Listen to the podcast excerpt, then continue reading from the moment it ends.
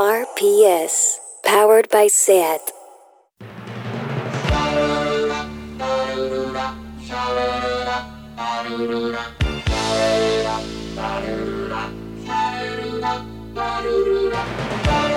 Marea Nocturna con Desire de Fez, Jordi Sánchez Navarro, Xavi Sánchez Pons y Ángel Sala.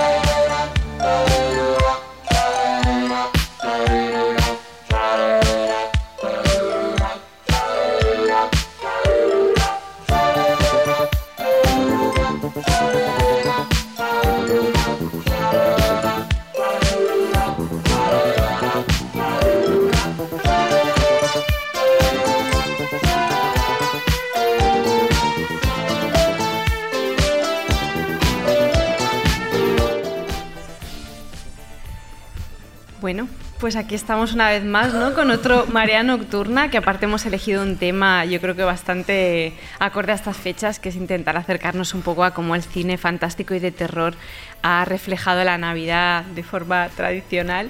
Eh, me acompañan mis compañeros eh, Jordi Sánchez Navarro y Chávez Sánchez Pons y estamos a la espera de Ángel Sala, que, bueno, que ha hecho un poco como algo un poco de comedia navideña, más que de, película de terror navideña, que es esto de que le ha pillado un atasco y no llega y estas cosas, pero en breve se unirá a nosotros. últimamente no podemos parar de hacer podcast, ¿eh? ¿Has visto? Estamos, llevamos unos meses de actividad febril. Una vez empiezas ya, ya, no hay manera de parar. Y la idea era hacer un poco un repaso de mm, no solamente de un cine de fantástico y de terror con la Navidad, un poco de telón de fondo más clásico y más convencional, sino intentar un poco aprovechar, como le hago yo siempre a la broma a mis compañeros, de que cuando van al Setantano, la tienda hasta de, de DVDs, los ven llegar de lejos y sacan la cubeta que no venden de los DVDs que nadie quiere para colársela, pues películas que podrían estar perfectamente en la cubeta saldrán, también en alguna fase de este, de este especial cine navideño fantástico y de terror. Habrá películas que, solo se puedan ver en Navidad. Exacto. cualquier otra época del año las hace No, imposible, imposible, Así como la comedia navideña se puede ver todo el año, las que van a salir hoy aquí, para nada. Con lo que si os, os parece, empezamos un poco con, con una especie de revisión de, la, de, un poco de los clásicos, ¿no? De las, que, de las que nos gustan más a todos. O sea que empezamos.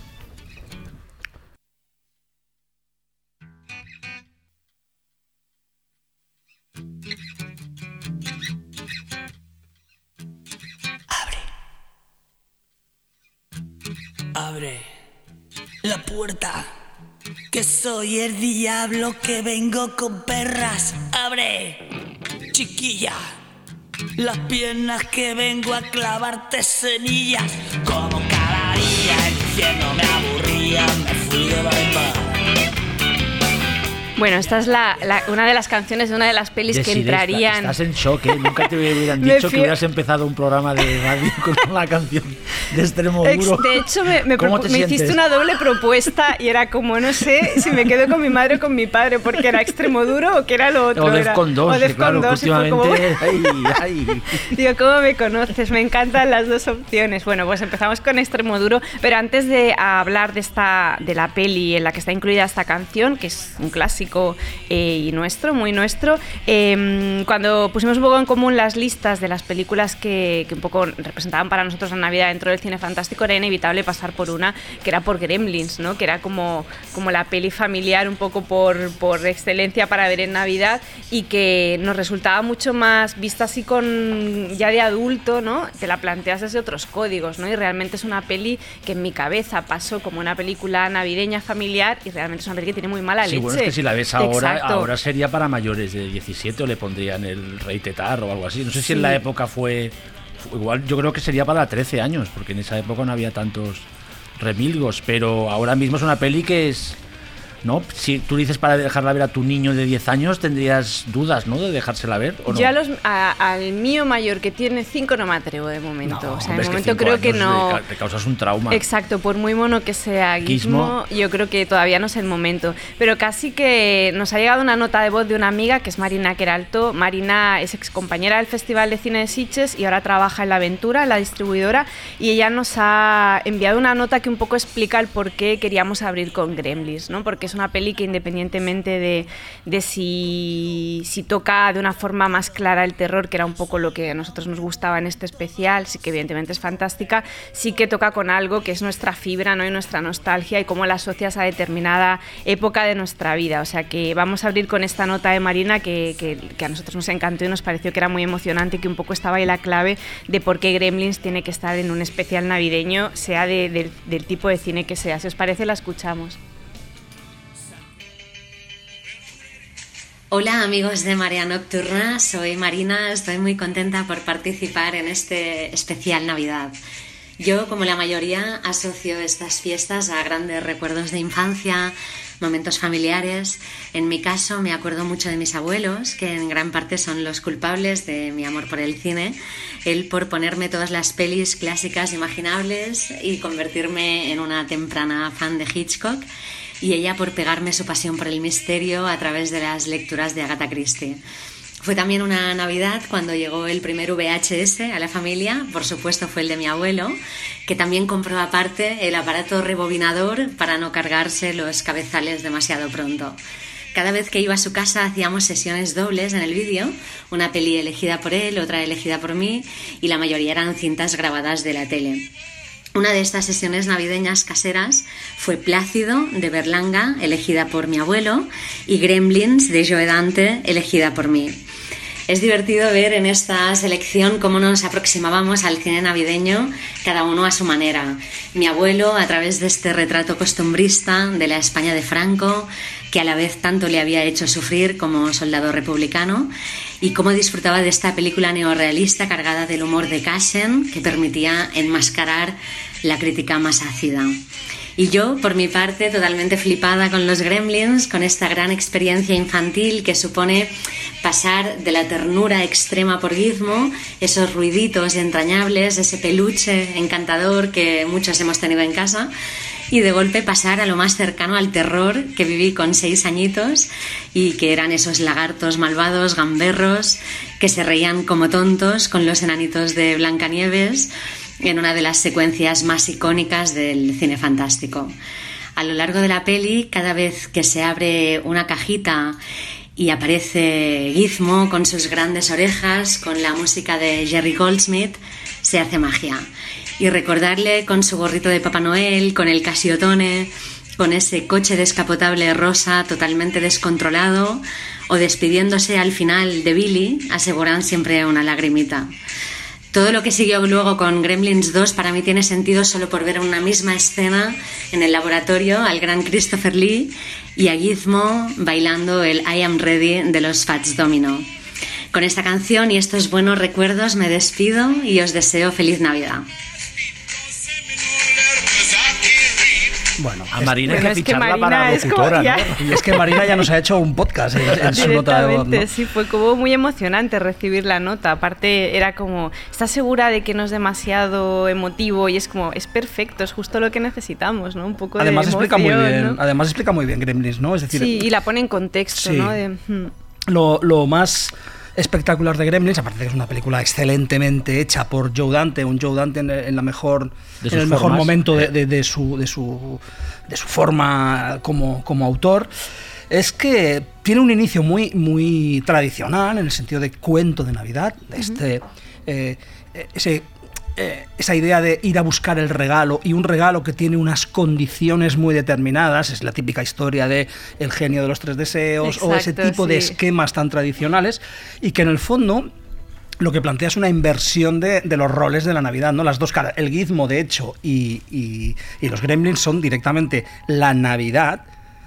Eh, por un lado, la Navidad tradicional, la Navidad que nos han vendido, y por otro, los gremlins que son la Navidad como se lo imagina Joe Dante, que es una sátira brutal de, de- de- de la, de la cultura suburbana y de cómo en el fondo hay mucha, mucha tela que cortar, ¿no? Bueno, es que está la historia del personaje de Phoebe Cates, ¿no? Que su padre se muere eh, intentando bajar por la, por la chimenea. Exacto, que es, de Papá Noel. Que es un sí. momento como muy dramático que en la película está planteado como un, cacho, un cachondeo, en plan de cuando, bueno, es que mi padre intentó sorprendernos disfrazado de Papá Noel y se murió cayendo, intentando entrar por la chimenea. Que podría ser que perfectamente el inicio de una película de un De- Santa Claus asesino Sí, totalmente. traumado sí, por este tipo de o que cosas. un niño, ¿no? Sí, que después hablaremos de este tipo de pelis, ¿no? Sí. Que un niño ve cómo su padre muere Queda intentando tirándose por la chimenea y queda traumado. Sí, sí, sí, sí. Y luego la idea de la oscuridad, o sea, dentro de una peli familiar, ¿no? Y que incluso hay gente que por confusión la entiende como una peli infantil, ¿no? Y eso me lleva a otra peli que, mm, que realmente es una peli de la que yo creo que la persona de quien, a quien más he oído hablar de la peli y mejor es Jordi porque realmente es una peli que conoce muchísimo y como experto en animación todavía más, que es Pesadilla antes de Navidad, ¿no? Que es otra peli que era inevitable tenerla en este arranque de- del programa porque representa tanto la Navidad como esa antinavidad que decías. Tiene ese doble rasero que tiene, que tiene también el Grinch y que tiene, por supuesto, los Gremlins, ¿no? Sí, es un esquema muy muy tradicional precisamente de las películas de Navidad, ¿no? El subvertirlas de una manera tan, tan, tan brutal. Y lo que plantea Tim Burton en, en Pesadilla antes de Navidad es precisamente eso, es una subversión total, además eh, encarnada en personajes, ¿no? El personaje que viene del mundo de Halloween que... eh, descubre la Navidad, le fascina ese mundo de color, él viene de un mundo eh, funesto y, y negro y al, al intentar entrar en contacto hay un choque de mundos, ¿no? Que bueno, todo el mundo conoce el argumento de la película, ¿no? Lo interesante de Pesadilla antes de Navidad es precisamente, es precisamente eso, el, el- el choque brutal entre dos universos em, que en el fondo también es una especie de manifiesto artístico del Tim Burton de los no- años 90, de los sí. primeros 90, ¿no? Que es un tipo que está absolutamente creando casi una estética propia de los primeros de la primera mitad de los años 90, una estética entre el gótico y, y la suburbia feliz estadounidense que la hace muy interesante. Además de ser todo un tratado de monstruología o de teratología, eh, como, como, como es la película, ¿no? Una película que va sobre todo sobre monstruos y sobre concepciones monstruosas de, de la vida. De hecho, yo creo que nunca te he oído hablar mal de ninguna peli de Tim Burton, ni siquiera de las de la última etapa, que para muchos, muchas son discutibles. O sea, me hay algunas, pero creo que esa etapa de la que hablas es como la, la de uf, máximo esplendor. Bueno, todos los ¿no? 90, De- ¿no? claro. Desde el 88 que hace Beetlejuice, que es- tendría mucho que ver con lo que he hablado a propósito de Pesadilla, hasta el 99-2000 cuando hace Sleepy Hollow, yo creo que todos esos finales de los 80 y todos los 90 es un autor, es un autor esencial para entender el cine de, de esa época. ¿Hasta qué punto era una peli? O sea, porque como es dirigida, sabes que siempre ha habido este, esta- este debate, ¿no? Sobre cómo la peli está dirigida por Henry Selick, pero, pero es Tim Burton's Nightmare Before Christmas, que tú, Jordi, que estás más metido en el tema de animación, ¿cómo fue todo eso? O sea, ¿cómo fue...? ¿Fue básicamente un, Tim Burton dirigiendo a Henry Selick? No, o- eh, Tim Burton eh, encargó a Henry Selick que dirigiera la película de manera que reflejara perfectamente su visión de la historia. Es decir, Tim Burton inventa una historia eh, basada en un poema que había hecho ya antes, eh, monta todo un sistema de producción específicamente pensado para la película, recuperando técnicas eh, que hacía mucho tiempo que no se usaban. Y, y Henry Selick es un genio, es un genio absoluto de la animación. Y lo que hacen ahí es mm, hacer un tándem que después no fue demasiado feliz, porque cuando uno hace la película, cu- cuando Henry Selick hace la película, al final acaba reivindicándose. Dice, el director soy yo. Pero el director es él de la película de Tim Burton. Sí, es sí, así. sí, sí. Por tanto, siempre ha habido esa. esa Que mira, esa volviendo brevemente o- a Gremlins, porque estaba buscando, fue una peli para, para, para chicos de 12 años. Claro, eso ahora sería inconcebible. que claro. si me- y ya eh, relacionado también con Nightmare Before Christmas, eh, ha- creo que se ha perdido ese tipo de películas de terror o fantásticas para niños, que eran oscuras. Ahora no hay casi. O sea, no existen. Historias de miedo para contar la oscuridad era un intento. Que Y a mí me parece un buen Krampus intento. también. Y Krampus, Krampus, que luego después, pero ese No. tipo de cine que se podía hacer en los 80, que estaba Spielberg, porque recordemos que Spielberg es el, el padrino de Joe Dante en Gremlins, eran películas que eran para, para niños. A mí hay y, ahora, una- y ahora mismo, ya. si tú vas a Hollywood con un guion así, te dirían, no, no, esto no lo podemos hacer Porque para tienes que ir a niños". Netflix, si es de Sí, Navidad sí. te las van a pillar A todas, Netflix. sea lo que sea. Pero, pero hay una en Netflix que yo creo que, es- que se llama Crónicas de Navidad, que es una con Carrasel haciendo de Sí. Papá Noel, que, está, que yo creo que está bastante bien dentro de este... Porque yo sí que creo que se ha intentado replicar la fórmula en cada cada década, pero todo da la sensación como de simulacro, ¿no? De pelis que intentan ser ochenteras o que intentan ser e-, ese rollo, pero que en realidad no trascienden, porque todo el rato tienes la sensación de que es más que estás, eh, copiando y, que, y que al final la nostalgia está impuesta, está forzada, conectas con la generación de los padres pero no de los niños, son cosas como medio viejas, intentando ser todo lo contrario. Pero esa peli, si no la habéis visto, os la recomiendo porque tiene algo ahí como del sentido este, eh, a ver, no es perfecta, pero, pero sí que parece que hay algo ahí de esa voluntad de, contar una aventura, ¿no? era como, era a veces también tenía ese punto políticamente incorrecto a veces. Pues si os parece vamos a pasar a, la recomendación de otro, de otro colega, que es Berto Romero, que nos ha recomendado una película navideña, su favorita, que es esta. Hola, soy Berto Romero y mm, una de mis películas de cine fantástico favoritas para la Navidad es em, Los fantasmas atacan al jefe de Richard Donner que me flipa esa película porque creo que tiene todo lo que me gusta para una película. Tiene mucha comedia, tiene a Bill Murray, tiene fantasmas, eh, tiene muchos tortazos, muchos chistes. Tiene hasta Robert Mitchum. Cuando creías que lo tenía todo, de repente sale Robert Mitchum. O sea, no, no se puede pedir nada más. Y nada, eh, hasta aquí mi hasta aquí mi nota de voz. Estoy muy nervioso porque, claro, yo, yo escucho María Nocturna y, y, me estoy poniendo nervioso haciendo el audio porque sé que lo vais a poner. Luego yo estaré escuchando el programa y me voy a escuchar y me dará un mogollón de rabia la voz de mierda que tengo y las tonterías que digo. O sea que seguid, seguid vosotros. Enhorabuena por el programa. Adiós. Qué grande. No, y aparte me encanta porque es como que hay más navideño que una peli con Bill Murray y realmente es como, es verdad, o sea, que realmente igual no tiene tantas, pero hay algo en él que, lo que, decía, le hace ser navideño. Enlazando con la nota de voz de, de, Marina, y es una película que asocio a, cogerla en el videoclub montones de veces, porque yo tendría unos 13, 14 años y era como un clásico además verla cada, cada Navidad, ir al videoclub y cogerla. Que ahora es una película que ahora la gente no lo recuerda porque Bill Murray ahora es como una estrella ya rutilante, pero es la época esta oscura de Bill Murray, en la que después de petarlo a lo bestia en el Saturday Night Live en los 80, entra en una especie de, de, ¿no? de, proyectos que no salen bien ¿no? Y, películas que no fueron un éxito, porque esta película, mira, acabo de... La crítica la masacró, y si miras en Metacritic, de las críticas de la época tiene un 37. En cambio, la gente le pone un 7 en IMDB porque es un, o sea, la gente la abrazó. bueno, yo creo que con los años el culto, sobre todo el videoclub, pero es una película que la, machacaron como todas las películas que hacía Bill Murray en los 90 o por ahí, ¿sabes? plan, para mí un clásico absoluto, ¿eh? Hombre, y es que además. Parece que ha llegado Ángel Sala. Pocas, pocas películas. un aplauso, un aplauso. pocas, este protagonismo que tiene por llegar tarde, ¿eh? Exacto, por hacerlo mal, ¿eh? Bien por hacerlo mal. Bien por hacerlo exacto, mal, exacto. sí.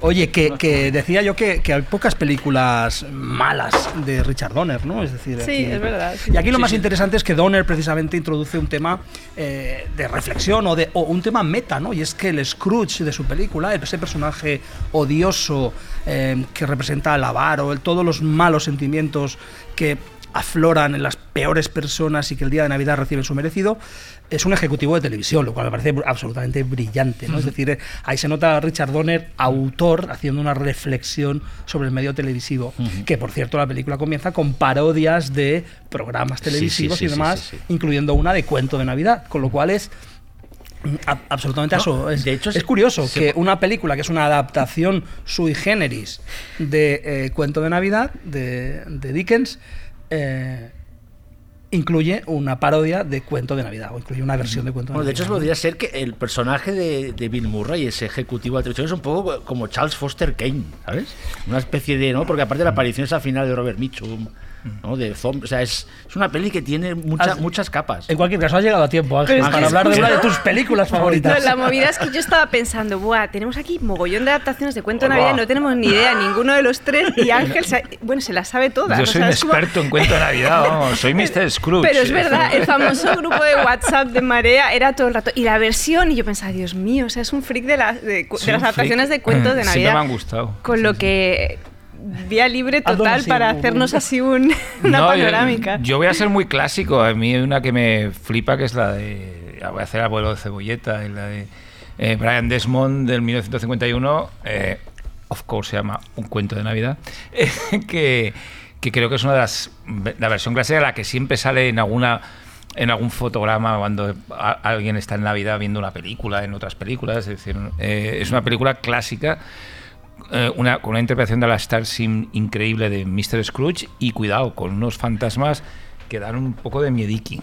Es decir, eh, es una película en blanco y negro, con una fotografía espléndida, que curiosamente, años, muchos años después, casi hacen un remake literal eh, Clive en, para televisión con George Scott, que es una versión televisiva que también me parece espléndida del cuento de Dickens, porque además es que eh, George Scott mm, borda el papel de Mr. Scrooge. Es decir, bueno, yo creo que George Scott eh, que somos fans aquí, bordaba todo lo que hacía. Cosa, es, decir, salía con un delfín hablando y también le molaba la película, es decir, aquella el día del, delfín. Sí, Pero bueno, que, que, era un tipo que, que, que, estaba estupendo siempre.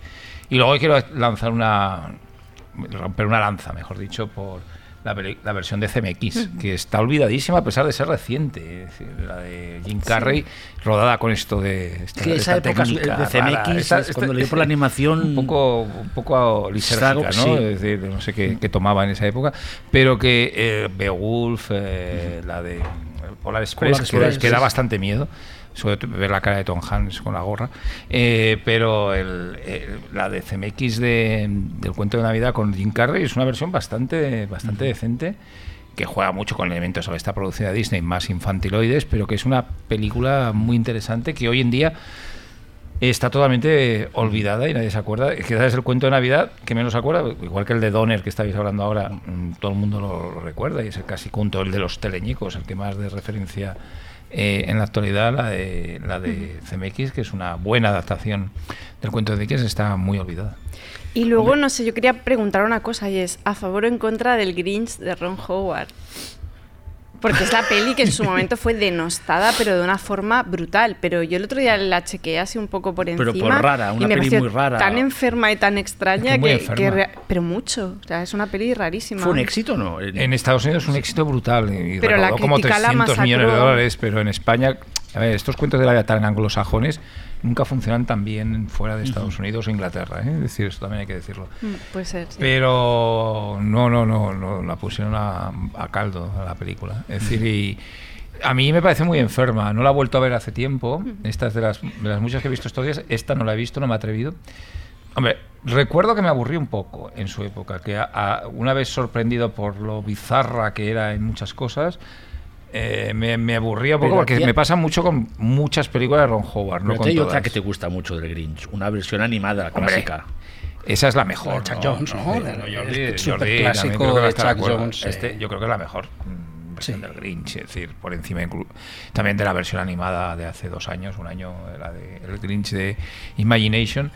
Pero yo creo que la de Chu Jones es una con la voz de Boris Karloff en el Grinch es maravillosa. Es decir, eh, además dura lo que tiene que durar y, es, pues eso, la obra, una obra maestra de un genio de la animación. Sí, haciendo un camino de ida y vuelta, porque vamos al Grinch de, Chuck Jones, volviendo al cuento de Navidad, yo la recomendaría en programa doble con el Christmas Carol, el cuento de Navidad de Richard Williams, del año 71.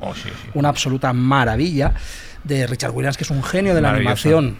murió lamentablemente este verano pasado. Y, bueno, es un absoluto genio. Richard Williams es el responsable, el director de la animación de Quien engañó a Roger Rabbit. ¿eh? aparte de su gran proyecto de mm. Thief and the Cobbler. Que, se pudo ver en Sitges y que era brutal. Que era brutal, efectivamente. Pues tiene, un, tiene una adaptación del cuento de Navidad de Dickens em, con un estilo. Eh, muy, muy, un poco cartoon, un estilo realista y tal, pero que se nota la excelencia y la animación y cómo consigue transmitir la fuerza a los rostros humanos eh, Williams, que era un absoluto genio y un maestro de animadores. O sea que en programa doble, Grinch de Chuck Jones con eh, Christmas Carol de, de, Richard Williams sería espectacular. Ya está James Murakami, tiene una de cuento de Navidad muy curiosa también. Y luego puedes hacer otro programa doble, que es el programa doble Jim Carrey a lo loco, que sería el Grinch de Ron Howard con, con la FMX. ¿no? Con el cuento de Navidad Jim Carrey en camisón durante el programa doble. Es decir, algo, que, bueno, puede suspitar. A mí me parece bien. Puede hacer crear sospechas. Siempre Jim, Carrey. En camisón. Exacto. Y luego hay una que, que, no está en la lista y no sé por qué, que es una de mis favoritas navideñas, que es Elf, de John Favreau, ¿no? Que es comedia pero es fantasía y para mí realmente es una de las comedias más redondas que se han hecho en los últimos años. Will Ferrell Forever. Y aquí está increíble, es probablemente una de sus mejores interpretaciones, ¿no? Haciendo de elfo gigante. ¿Cuál, tiene mala? Ninguna, eso es verdad. Y vamos a cerrar el bloque con, con una nota de voz. Con un clásico, con un clásico nuestro, que la va a presentar mi amigo Xavi Daura, que además está por aquí, me hace mucha ilusión que ha venido a vernos, Xavi. Y, y él es un entusiasta de la peli y nos la planteaba así. ¿Qué tal amigos de la marea nocturna? Aquí Xavi. Pues mi peli navideña, así como de terror fantástico, sería sin duda El Día de la Bestia. La vi cuando tenía 10 años, supongo, así, y obviamente me quedé loco. Yo hasta ese momento eh, todo el cine que había consumido era cine americano, hollywoodiense, y las pelis de Navidad a mí me encantaban. Yo era un niño muy de solo en casa. Y de repente ver una peli tan salvaje en la que, y aquí viene el detalle importante, en lugar de Santa Claus salían los reyes, y no solo salían los reyes, sino que los acribillaban a tiros, eso pues claro, para un niño eh, le, explota la cabeza. Y esa es mi, mi, mi, amor. Es, un amor totalmente justificado, ¿no? Sí. Sí, sí. Eh, lo, yo creo que Xavi lo apunta cuando dice una película de Navidad.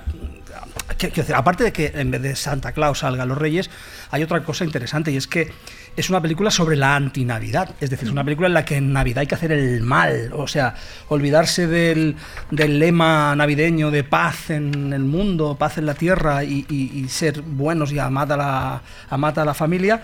Eh, y es, nos encontramos ahí con el maravilloso personaje de Angulo intentando desencadenar el mal absoluto para propiciar la, la llegada del anticristo, ¿no? de Satana o nacimiento del anticristo. Es decir, eh, su misión sagrada consiste en hacer realmente la antinavidad. ¿no?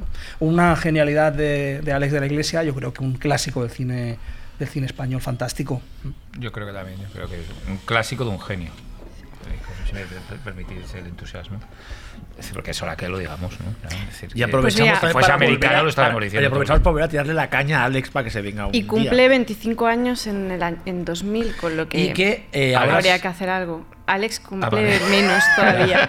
Pero la peli cumple 25 si no, estoy contando Y ahora en breve saldrá una versión en 4K remasterizada tal de Severin. No, no, que la va no, no, 4K. no, no, pero que la va a revalorizar en, en, en, Estados Unidos y el resto del mundo. O sea que es una y película. En tu casa, Severin, gracias el, Xavi sobre Eso seguro bueno en nuestras casas. Gracias por el patrocinio de Severin. Eh, que nos envíen unos Blu-rays majos. El problema es que cuando nos envían cosas os las quedáis vosotros solos, ¿no? Sí, me las quedo yo. No me han enviado nada. Son las Por cierto, quiero decir que Ángel ha traído churros y están muy buenos. Si alguien del público quiere churros, Ángel ha traído churros, no hay ningún, sí, ningún Llega tarde, pero trae churros. Para mí puedes hacerlo. Es ¿eh? que me es muy navideño el churro. Pues aquí el, homenaje al Día de la Bestia, que realmente es, yo, creo, yo no, no, sé si tengo la sensación de que es tan conocido. Es un poco el debate que teníamos otro día con el cine de culto español, de si realmente es una peli que ha trascendido tanto a nivel internacional, aunque sí que Alex es un tío como muy de culto y que a la gente que le gusta el género lo tiene controlado, pero igual en este caso sí que es verdad que una edición chula puede darle ahí mm. un. Aún más, ¿eh? es conocida. Yo creo que es conocida, fuera, pero mm. esto le dará un empujoncito más.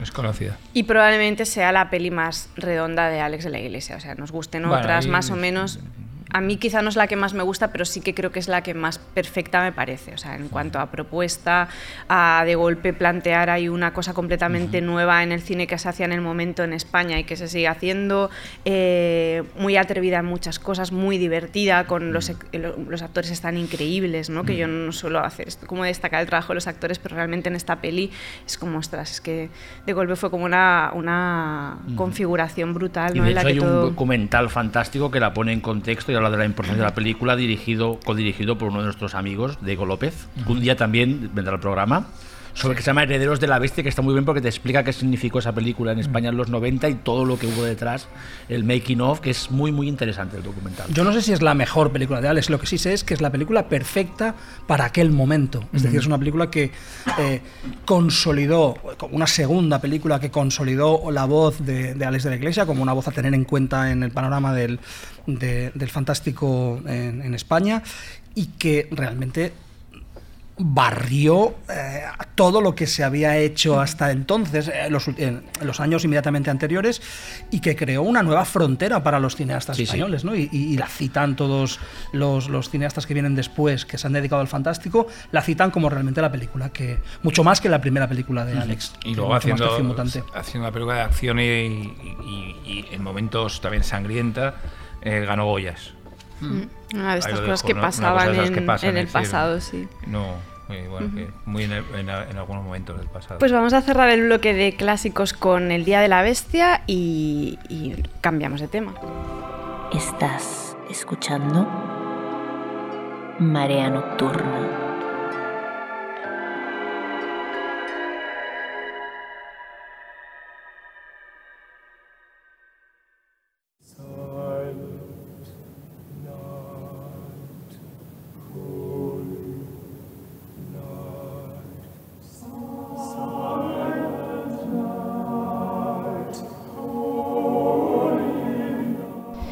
Vamos a pasar a un segundo bloque. Antes he dicho algo que no era del todo cierto y es que dejábamos los clásicos. Más de una vez. Uy, tío, ¿tú te crees? No, pero que es verdad que hemos dicho que dejábamos el primer Bloque de clásicos. El primer bloque de clásicos. Esto, la verdad es que a mí me habéis colado cada cosa aquí que de clásico no tiene nada. Ya te he notado pero la, la primera. En te notaba que Bueno, es que era como, bueno, perdona. O sea, me estáis colando aquí cada peli que. Y alguna que he quitado ello ahí. Nos cuelas cada una veces. Que bueno, pero aquí he tenido que hacer un poco, de, un poco de limpieza de escaleta porque era como de verdad. O sea, no me limpieza de escaleta. de escaleta. Atención, Torquemada vuelve. No, pero de verdad, o sea, era como, la, o sea, era imposible, o sea, se les iban a ir las ganas de ver películas navideñas a todo el mundo. La limpieza de escaleta. Bueno, la limpieza de escaleta. Bigotillo de Charles Bronson, tía. no, pero realmente era bastante extremo. Bueno, extremo hasta para mí. Bueno, o sea, pero era... ahí. Pero aún habéis dejado alguna, ¿eh? Habéis dejado alguna. Hay chicha sí. buena, ¿eh? Hay chicha buena. Bueno, el caso es que entre toda la cubeta del 79 que me han colado en este apartado. Otra vez, gracias por, la, por la sponsorización del 79. Eh, hay una obra maestra que es Black Christmas de Bob Clark que realmente podría haber entrado en el primer bloque y que realmente es una de las pelis importantes de, mm. de Navidad, que de hecho es la imagen que tenemos aquí, que nos ha hecho unas pantallas increíbles Andrea Gómez y desde aquí le mando un beso porque hace unas pantallas increíbles, pero en esta se ha superado y, es una pasada. Bueno, el caso es que Black Christmas, de la que se estrena el remake, no sé si es hoy mismo, que no hemos podido ver. Pero están hablando Y la han linchado bastante. A ver, digámoslo. Sí. sí, dicen que... Segundo remake ya, ¿eh? O sea, es decir, hay tres versiones. Y tampoco del anterior tampoco vamos a hablar. Pero el anterior era como intrascendente, creo que ni siquiera te podías meter con él porque era como la nada, ¿no? Pero este creo que han intentado como darle ahí un como de como una peli de chicas ya pero, como, ya pero es que eso, ya lo era la peli ya era un slasher un proto slasher feminista o sea no sé. Bueno la cosa es que es una peli que es pre todo porque es pre Halloween de, de Carpenter y que ya pre -slasher, eh, es pre sí es un slasher puro y duro o sea con y la un poco misma... yalo eh sí también bastante, sí. bastante yalo eh sí la verdad bueno, es que porque sí, pero... todo el rollo este de las llamadas anónimas de un psicópata, eso es puro, que no se le ve nunca. Vamos.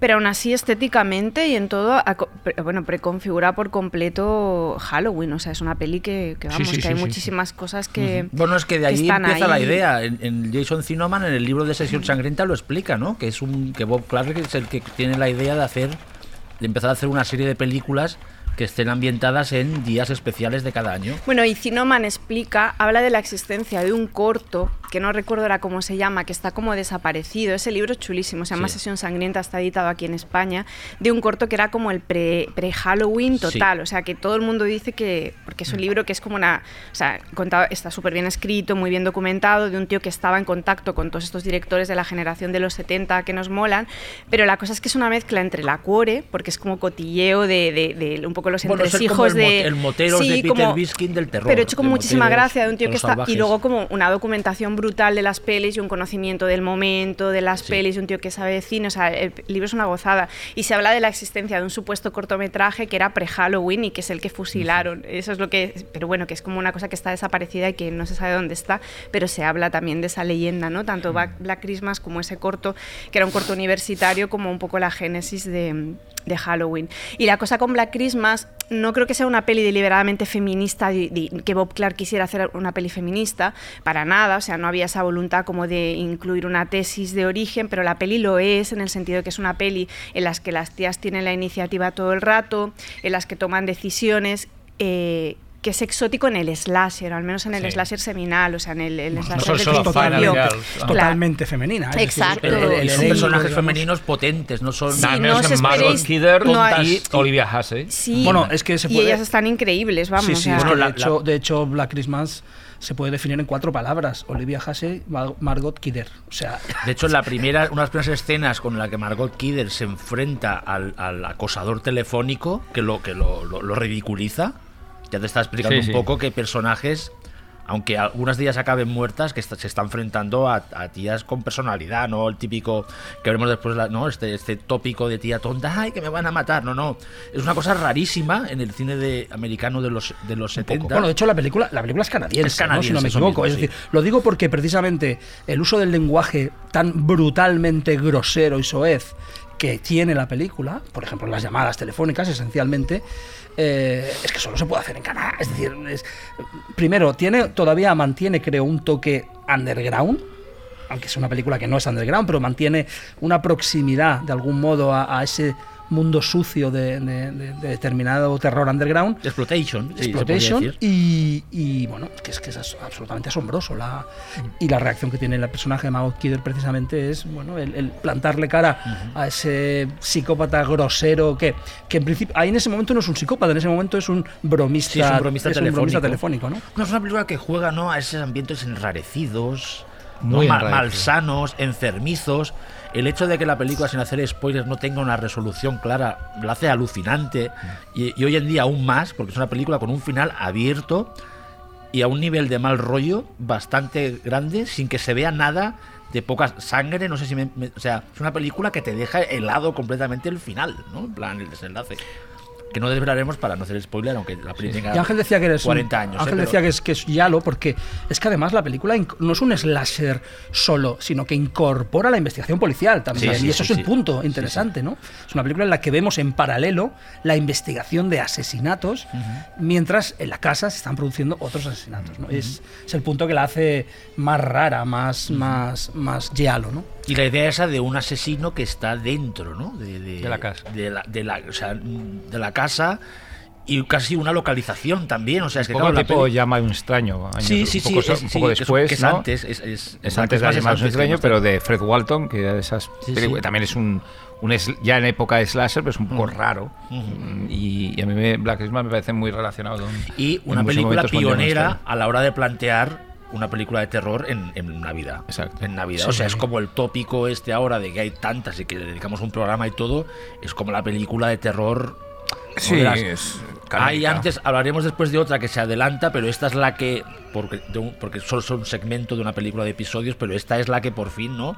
Sienta todas las bases del terror en Navidad, de slasher, el terror más, más exploitation, por así decirlo. Y que tiene un concepto, para acabar, tiene, para- tiene un concepto absolutamente alucinante y es que eh, el, el uso del suspense, es decir, Sí. el, el espectador, nosotros sabemos en todo momento sí. que hay un asesino en el desván, o sea que el desván es el ecosistema del asesino en el que y, y- y las chicas de la hermandad están, a- o de la fraternidad, Ya, o o- lo que sí, lo que como sea. la sororidad, las chicas de la sororidad están eh, absolutamente ajenas a que hay un súper asesino en el desván, ¿no? Es, es interesante. Es- Y luego aprovechar la peli para re- recomendar la primera etapa de Todo Bob de Bob Clark, sí. o sea, que acabó haciendo unos peques geniales y pelis así, pero jolín, claro, Crimen en la noche, eh, Children Shouldn't Play with Sí, the The Ran- Things. The sí. No es no es suya. no. Pero es, guioni- es guionista, ¿no? No sé si es guionista, pero no. No. no, es suya, no está dirigida por él. Orsby. y él tiene una cosa Orsby. que es muy curiosa y que mola mucho, que es una peli que se llama Christmas Story, que es una peli navideña que es Sí. súper famosa en Estados Unidos, que es como si Wes Anderson hubiera hecho una peli puteadísimo y enfadadísimo y como con muy mala hostia. Bueno, es que Y Wes realmente Anderson es siempre hace eso. las películas así. Y- ¿eh? Pues no se nota en las pelis, aunque tú lo quieras ver. Pero, mm, pero es esta cosa como de plantear como una cosa idílica para ir, eh, como un- una Navidad idílica para ir colando por las rejillas, pues toda un poco la por- podredumbre muy- muy cu- de la sociedad americana. tremenda, ¿eh? Es una- y para Wes Anderson es fundamental, o sea, Sí, no, sí. no es una alusión así. Pero realmente es eso, es como una peli que tiene como la apariencia de una fábula navideña eh, preciosista, porque realmente es una peli super pop y como muy, muy atractiva y muy bonita, pero a la vez con una mala leche increíble y parte de la obsesión del niño protagonista porque quiere que le traigan Papá Noel una pistola o un rifle que ha visto como en un escaparate. Eso ya es como, ya te ponen un código un poco de hacia dónde va la peli. Pero bueno, que es un tío que molaba muchísimo, que tuvo una muerte trágica Sí. y que realmente esa primera etapa de su, de su filmografía es, es muy, bueno, muy es uno de los padres del cine de terror moderno. Hmm. Sí, sí, a la no, altura de Sí, un Tobe pero no está o de co- un Wes pero no Craven. está considerado a la altura pero de porque Tobe quizás Hopper o como esa eso. muerte prematura le ha pero- impedido si él hubiera vivido más hubiera empezado a ir a festivales hubiera empezado a recibir premios porque esta recuperación crítica de Bob Clark es, es relativamente reciente empieza en los 2000 y es cuando pues, tienen un accidente de coche no Sí. Sino, en plan pobre él no, no llegó a ver no toda todo re- recompensada no todo ese prestigio que luego se ganó como director de éxito en películas como Porky's que yo la reivindico Pues vamos a dejar aquí Black Christmas y entre las películas que una de las recomendaciones de Xavi es una peli que se llama Christmas Evil y Bueno, que yo no he ¿eh? Visto, bueno, yo no, yo esta no la he visto todavía y que me vendió como una de las pelis favoritas de John Waters. No, es que lo es, lo es, lo lo es. es. Eh, no. John Waters dijo que era la mejor película de Navidad. De la, bueno, de la De la mejor historia, sí. película. De la eh, historia, no, la mejor película Bueno, una de sus películas favoritas, la una de Mejor sus película películas sobre la Navidad, favoritas. sobre la Navidad. No, pero una, y y la mejor película ambientada en una festividad Ah. en concreto. O sea, en plan, de- o sea, a él le pueden gustar a otras películas igual de acción de gracias, pero esta es la mejor de todas. Luego decía que si él, él solo le hubiera gustado tener hijos para poder ponerles esta película de Christmas Evil y si a sus hijos no le hubiera gust- no, no le gustaba la película dice que los castigaría después Jolín. Christmas Evil es una película Mejor que no que- adopte genio, un niño. John Wa- John Waters. es decir. es una película que más que una película de terror es un psicodrama Es un psicodrama, absolutamente sí. demencial sobre el descenso a la locura de un eh, de un Santa Claus, es decir, de un hombre que adopta el rol de Santa Claus y lo hace realista, es decir, que tiene libros donde apunta a los niños que se portan bien y los niños que se portan Que los mal, vigila con los vigila vigila con un con, telescopio, una- digamos, sí. sí, con unos prismáticos, no, va no, vigilando a los niños. mal rollo. Eh, y, y bueno, es absolutamente, eh, absolutamente terrorífico, ¿no? Y tiene algunos de los momentos más... em, Bueno, tiene imágenes potentísimas porque él, él tiene el trauma de Santa Claus, primero porque su hermano mayor le dice que no existe y porque después ve como su madre Tiene eh, una affair con tiene- Santa bueno, Claus, tiene. Una folla con, con un Santa Claus. Entonces él se queda ahí traumado en plan, Santa Claus me trae regalo, no tiene que follarse a mi madre, ¿no? Entonces sube a, a su habitación indignado y tiene la, la típica bola esta de nieve, entonces se le rompe y él se corta. Entonces la sangre, y es como, ostras, psicoanálisis, Freud, Nen, Navidades Infernales, bien. Entonces el tío va creciendo, se hace, eh, eh, trabaja en una empresa de juguetes y él los juguetes se los toma súper en serio, ¿no? Porque la peña, estos son juguetes, y el tío, no, los juguetes tienen que tener calidad, son para los niños. Y es un tío que poco a poco va perdiendo porque es un tío que todo el mundo se ríe de él. sí. Es, un es una película muy en la línea casi... Podría estar relacionada con Maniac y con películas de estas de, de Bueno, es una película que plantea un, un Nueva York muy Albert Eso Ferrara, mismo. eh, esa suciedad de la ciudad, una ciudad que estaba en un Sí, momento, sí. yo creo, en el año 80 justo, es un año sí, sí, sí, sí. mm, Como, un, como un Nueva York un poquito especial, ¿no? Y, y tiene todo ese, ese ambiente em, que hace, además hace una transposición directa entre eh, Nueva York decadente y la cabeza del hombre que va, en- eh, que va enfermando. Sí, sí, sí, sí, sí. Además, con ese tipo de obsesiones, las escenas en la fábrica de juguetes son, Son maravillosas, alucinantes. son alucinantes. Pero toda la película está bañada de un color, em, digamos, del underground del, del primer Abel Ferrara. Totalmente también, que, sí, que- sí, sí. que la hace. De Luego, Killer. De que tiene una- Killer, que la hace muy una- especial, Una escena magistral que es que cuando todos los padres saben que hay un asesino, que hay un Papá Noel asesino, entonces hay, hay, como una especie de psicosis en, el, en, en, Nueva York. Entonces cuando lo encuentran al, al, Papá Noel asesino, al protagonista, hay unos niños que cuando los padres lo van a matar se ponen ahí con el Papá Noel, no, no matéis, es Papá Noel. O sea que es una escena súper retorcida, porque los niños en su inocencia no saben que están defendiendo a un, a un asesino. Porque como que por mata, que mata a la luz del día. es, bueno, y les trae regalos. tiene una escena maravillosa donde asesina a dos pijos bastante asquerosos a la salida de una, de una misa que es con un, con un con un soldado de juguete que tiene una bayoneta. No, no, a mí me parece, a mí me parece una obra maestra. Y tiene un final completamente alucinante. Lo digo ya, lo digo ya.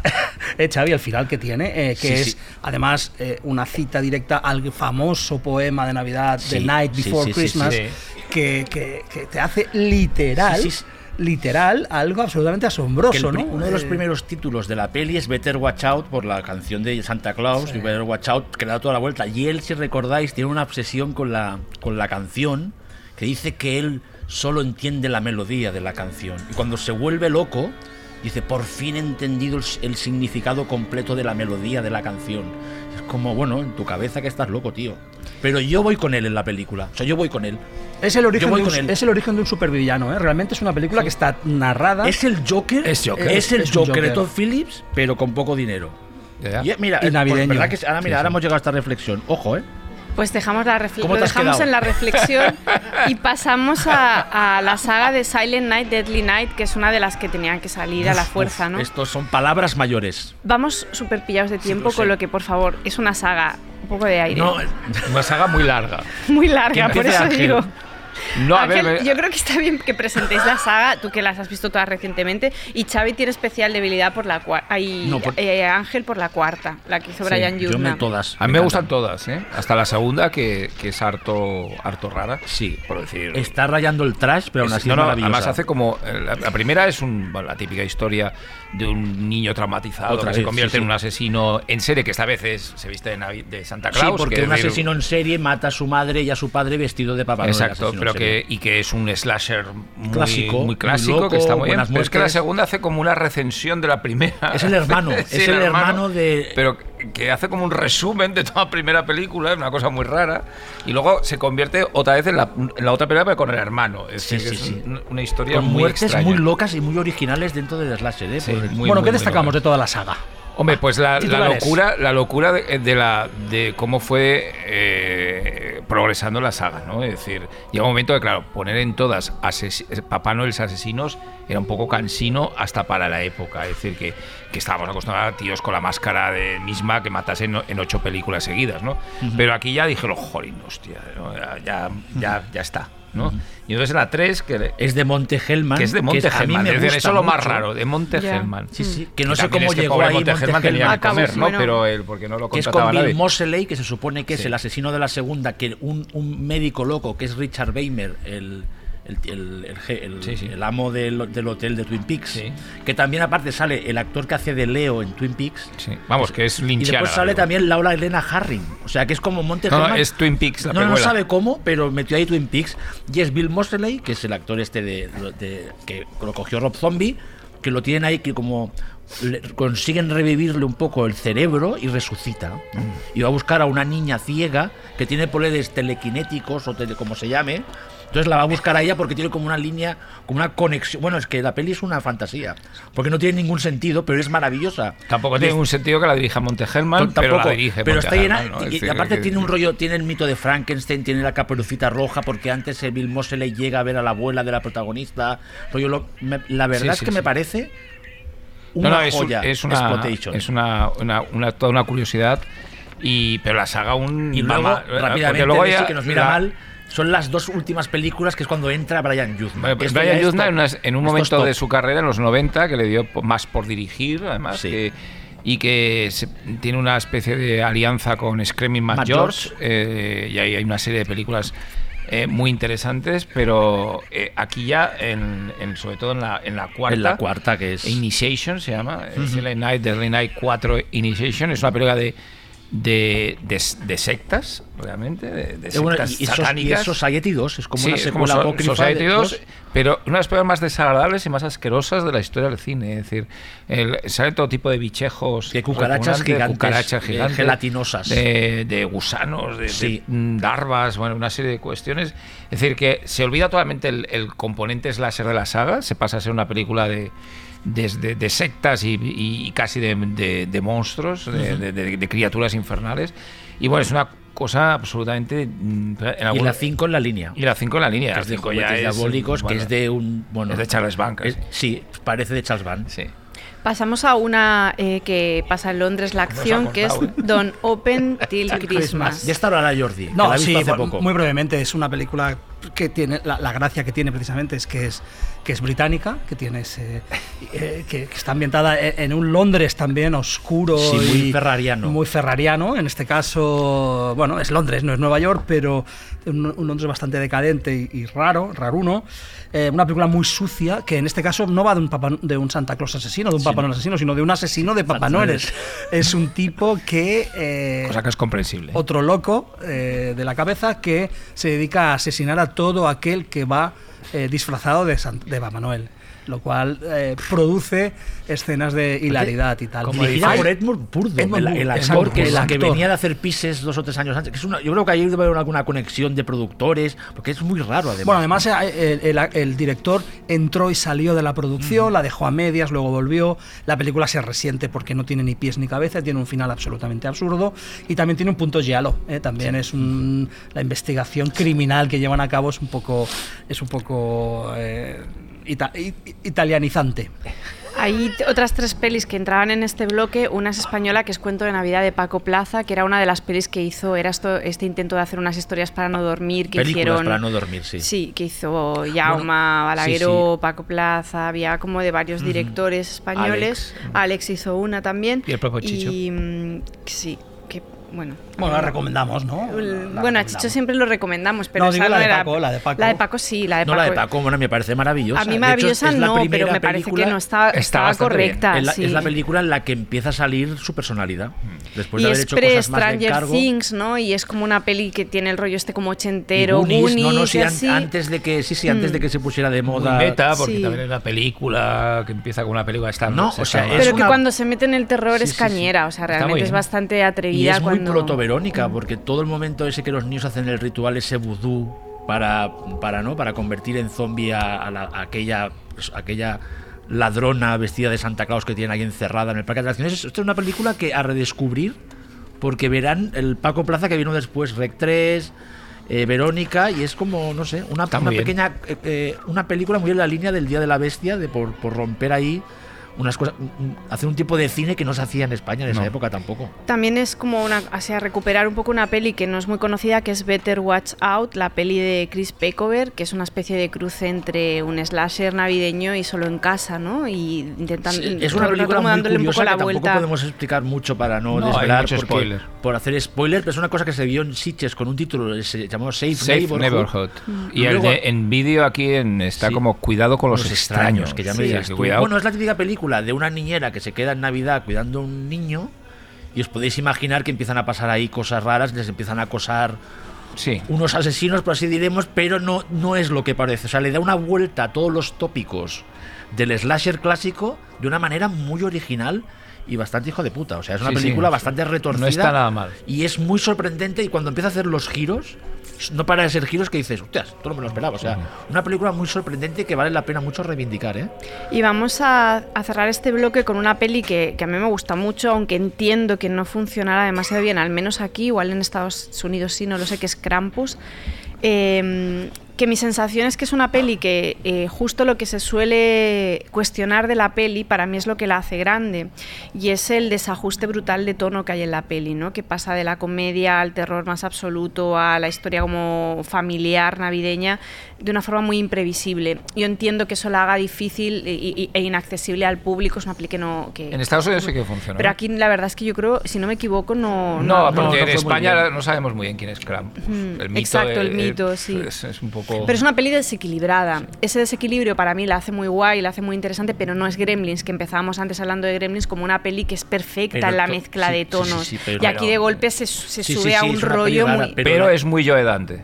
Sí, en lo visual sobre Y Dante. la todo. sí. imaginería grotesca cuando aparece el Krampus, todas las criaturas, que es todo juego de sombras, es alucinante. Y la Sí, sí, creación toda de aquella- los, los, monstruos, juguetes eh, Sí, sí. mutantes. Y aquella luego es otra película, sí, sí, y otra Sí, película no. que recupera, se atreve a que no acabar como tienen que acabar estas. Sí. No, no hay, El un, final ha- no es- hay un happy end. el final es brillante. Es brillante el, el- el- el- el final. Y sale Tony Collette. Sí, Sí, como No. madre Exacto. sufridora. Sí, es sí. su papel Sí. ya. Estrella, Que ni en eso Ari Aster- ni en eso Ari Aster era Venga, original. va, De está mejor ahí que en Hereditary, ¿verdad? Pero de hecho es la típica película navideña que es la típica reunión de la familia que se va envenenando poco a poco. ¿Recuerdas de sí? Es como la- una película que empieza la típica Navidad. Bueno, ya, sal- ya, ya ves ya, ya está ven- envenenada desde el principio, porque la Sí, primera sí. secuencia ya es una sátira brutal de las reuniones familiares.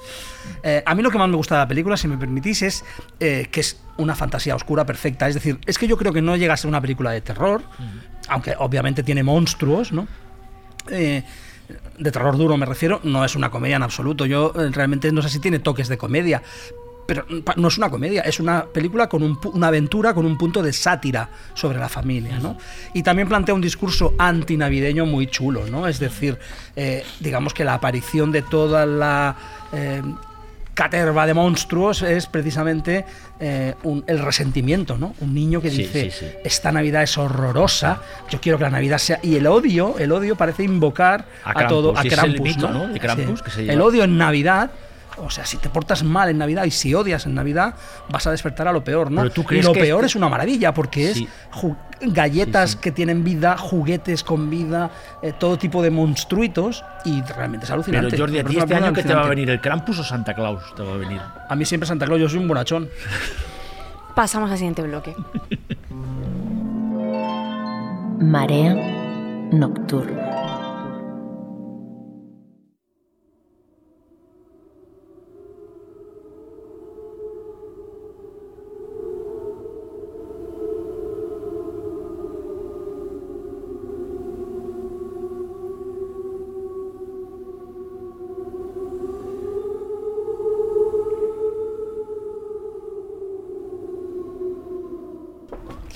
Ahora, eh, dentro del bloque este como de, de pesadillas un poco navideñas que habríamos con, con- con eh, Black Christmas, se nos planteaba como unas, un grupito de pelis que no eran eh, estrictamente navideñas en el sentido en el que no son pelis que incorporan como la iconografía de la Navidad, pero sí que pasaban en Navidad y tenía cierta gracia que pasaran en Navidad y que todas tenían en común que eran como una especie de pesadillas muy extremas concentradas en espacios reducidos, ¿no? Y entonces nos vinieron a la cabeza varios títulos. Eh, uno era, por ejemplo, Calvario de Fabrice Duwels que entra dentro como esta cosa del terror como muy extremo. eh, de hecho, es una peli, yo creo que es belga o no sé si es coproducción Es con belga, Francia, belga. pero sí que se metió como en el saco de todo este cine del extremismo francés, ¿no? De las pelis de Alexandre Julien y, y de, mm, no me sale el nombre, el director de Frontiers y to- Sí. todo este tipo de peli.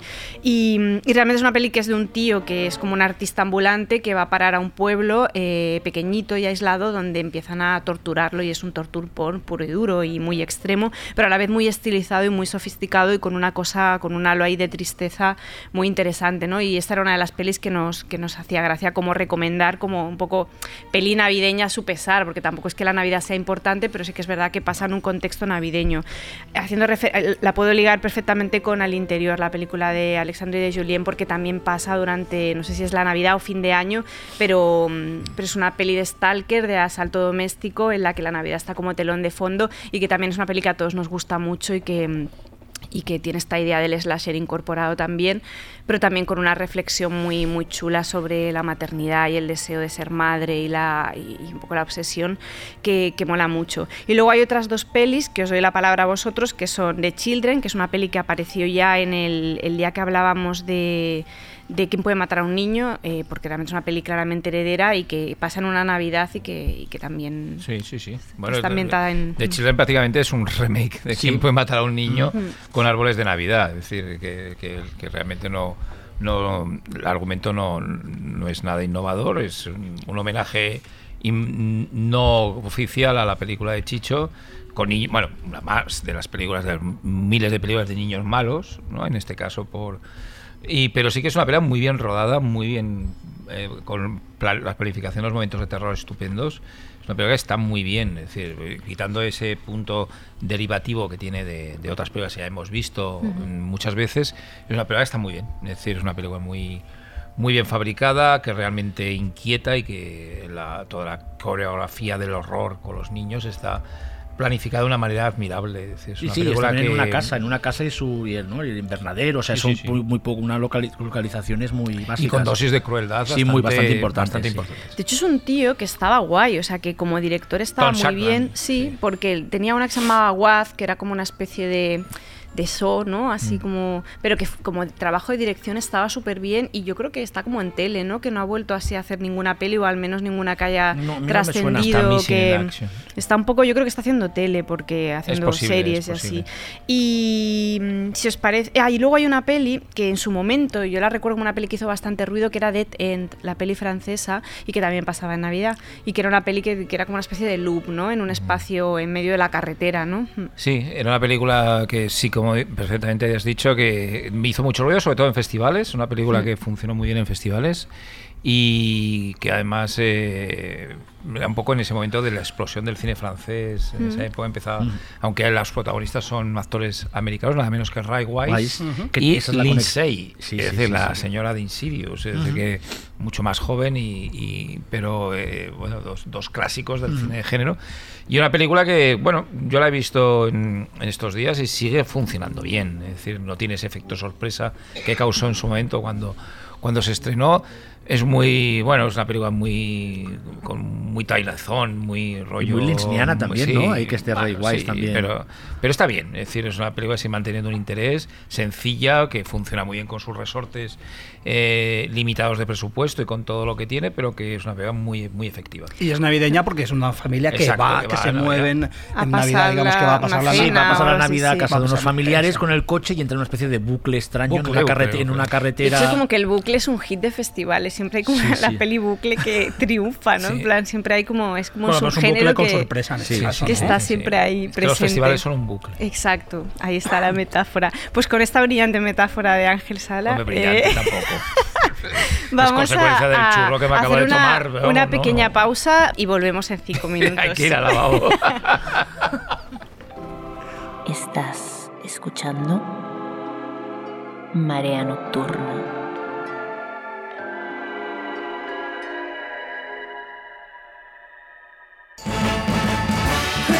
Christmas means joyful living. Christmas means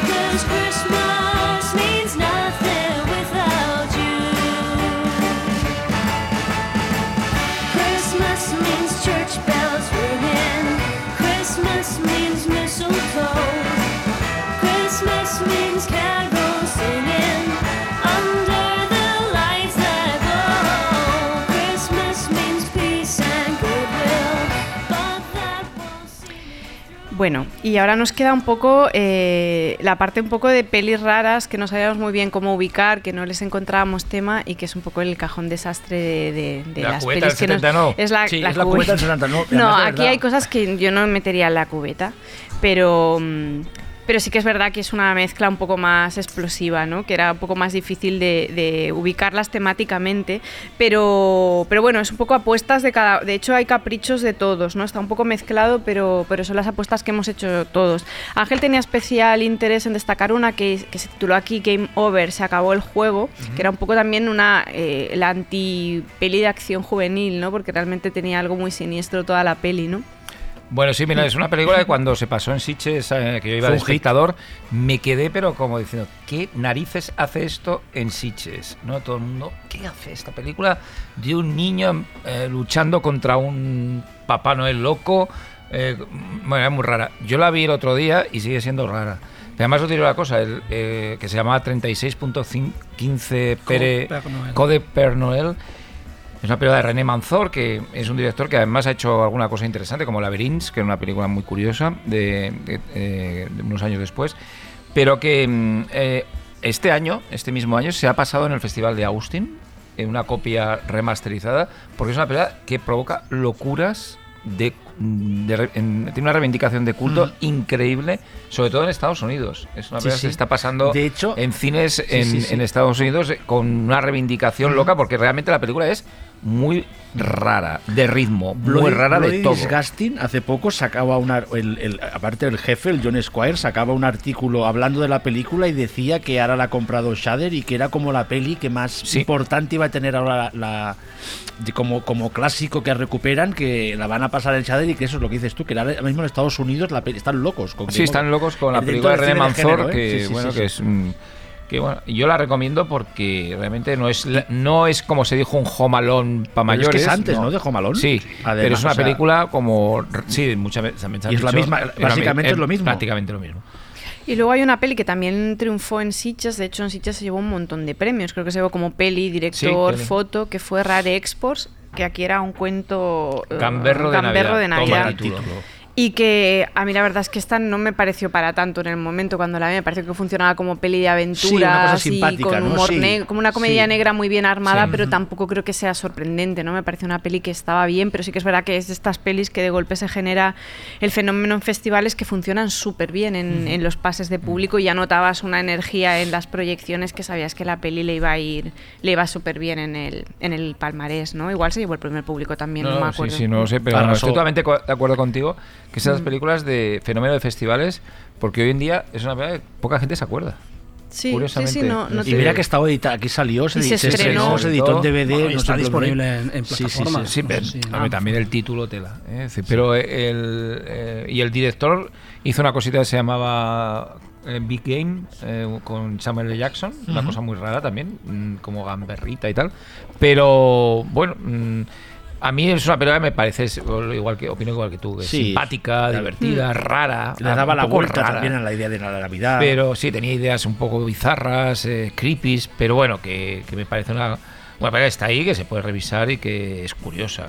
Curiosa por extraña, sobre todo. Otra peli un poco en esta línea, igual un poco más indie a nivel de estética, sí, Es un la poco más canción que cool, estamos es escuchando Ana y el Apocalipsis, Sí, que es musical. otra de estas, quizás de las últimas pelis así navideñas que en festivales ya hacían. También me parece un poco inofensiva, pero la peli es agradable. Pero ¿no? también está generando sí. un montón de culto, ¿eh? Sí. De estas películas. Porque yo creo que no había una peli así navideña como para una nueva generación de espectadores y yo creo que la peli tiene esa cosa como Mm. atractivas, como muy pop en la estética, las músicas, la- la- los bailes, o sea que realmente la, la peli tiene ese rollo que es atractiva, pero para mí también es un pelín intrascendente, ¿no? Me parece una peli Hombre, importante, sí, no, ¿no? Es, no es una gran película, pero sí que se está convirtiendo en una película muy de, de referencia, sobre todo en los países anglosajones. Eh, sí. Una de las pelis que aparecían en esta lista y que, y que me hace gracia que esté, porque realmente eh, es una peli muy curiosa, es Santa Claus conquista a los Ahora marcianos. empieza lo bueno. Y a la aquí chicha empieza buena. la chicha La para... cubeta del Santa no. Aquí empieza Ahora la cubeta. Los clásicos verdaderos. Pues el primer clásico de la bueno, cubeta de esta sección para Santa Xavi. Claus conquista a los marcianos es una peli que quizás no para los estándares de, de los críticos de cine no sea una gran película, pero es pionera porque su argumento básicamente es que los niños de Marte pues eh, crecen como sin emoción, ¿no? Estarán ahí los marcianos en Marte y tenemos unos niños que no tienen imaginación, los educamos delante de un plasma que escuche ahí, ¿sabes? En plan, los marcianos llevan como una especie de escafandra de, buceadores, bueno, una cosa muy cutre. Entonces deciden secuestrar a Santa Claus y llevárselo a Marte para que Santa Claus le redescubra la, ino- la- la- la- la emoción, la ilusión, los sueños. Y básicamente es un grupo de marcianos que van a la Tierra y secuestran a Santa Claus. Y como Santa Claus es tan carismático, conquista a los marcianos con su carisma. Y yo la verdad, yo la verdad solo podía, cuando la, la- la revisé para el programa, es timbartiana total. O sea, total, total, total. O sea, es la, es, aparte es la Hombre, misma sí, idea. viendo Dumbo enti- entiendo lo que ¿Entiendes, no? Pues eso. Pues es, o sea, es esa peli, es, es una película que estoy seguro que Tim Burton la vio de pequeño. Ya se alucinó, ¿eh? Y aparte sale un robot, de estos, el típico robot de, hojalata, Sí, que se uf, llama. Thor. Thor, Sí, le dicen sí. Thor. Que hasta cuando ve a Santa Claus se para. Porque es que Santa Claus es muy carismático. Porque un hombre con la barba así regordete, con los elfos, muy reivindicable. Venga, Sí, y, sí. y carismática también es una de las invitadas de hoy, que es eh. Melina Matthews, a la que adoramos los cuatro.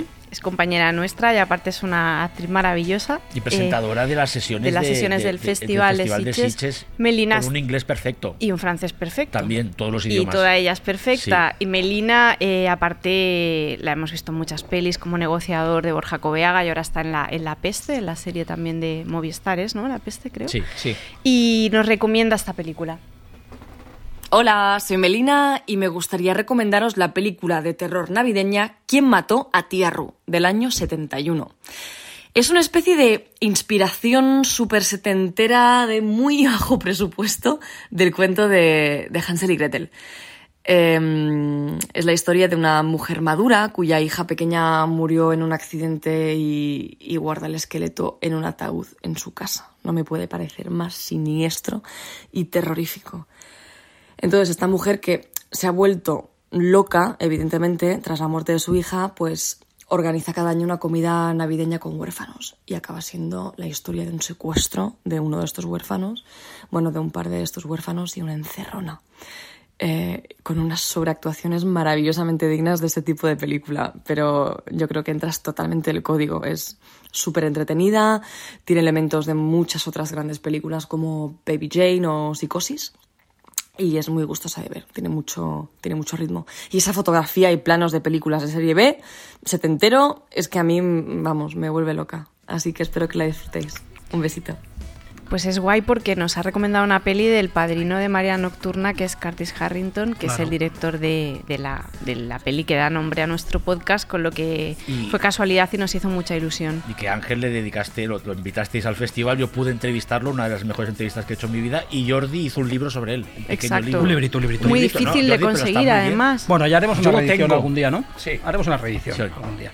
Sí, bueno, Melina explica muy bien la- las virtudes de, de quién, eh, quién mató a, a- a tía Ru o Who Slew Auntie Ru. Eh, efectivamente es una, es una película navideña porque eh, está, digamos, eh, su, eje central es una señora maravillosa, eh, de estas de Curtis Harrington, que invita a unos huérfanos a, a cenar la cena de Navidad, ¿no? Y, y que los cuida mucho. En realidad tiene otras, otras, otros planes para ellos y es donde la película de Harrington conecta con Hansel y Gretel. Eh, tiene, digamos, es una película que al margen de ese argumento tiene espiritismo, muñecos, autómatas, eh, gran guiñol, tiene el universo de Curtis Harrington, que es un universo absolutamente maravilloso, un universo mm, gran guiñolesco, valga la, redundancia en este caso, que la hace una delicia. Y sobre todo tiene, que esto Melina curiosamente no lo, no lo ha citado, pero a mí me parece muy interesante, tiene a quizá el, el más brillante actor infantil de la historia, que es Mark Lester, Sí. ¿eh? que es el Oliver de, de- que estuvo en Oliver de Carol Reed es, eh, y que es realmente un prodigio de, niño actuando, ¿no?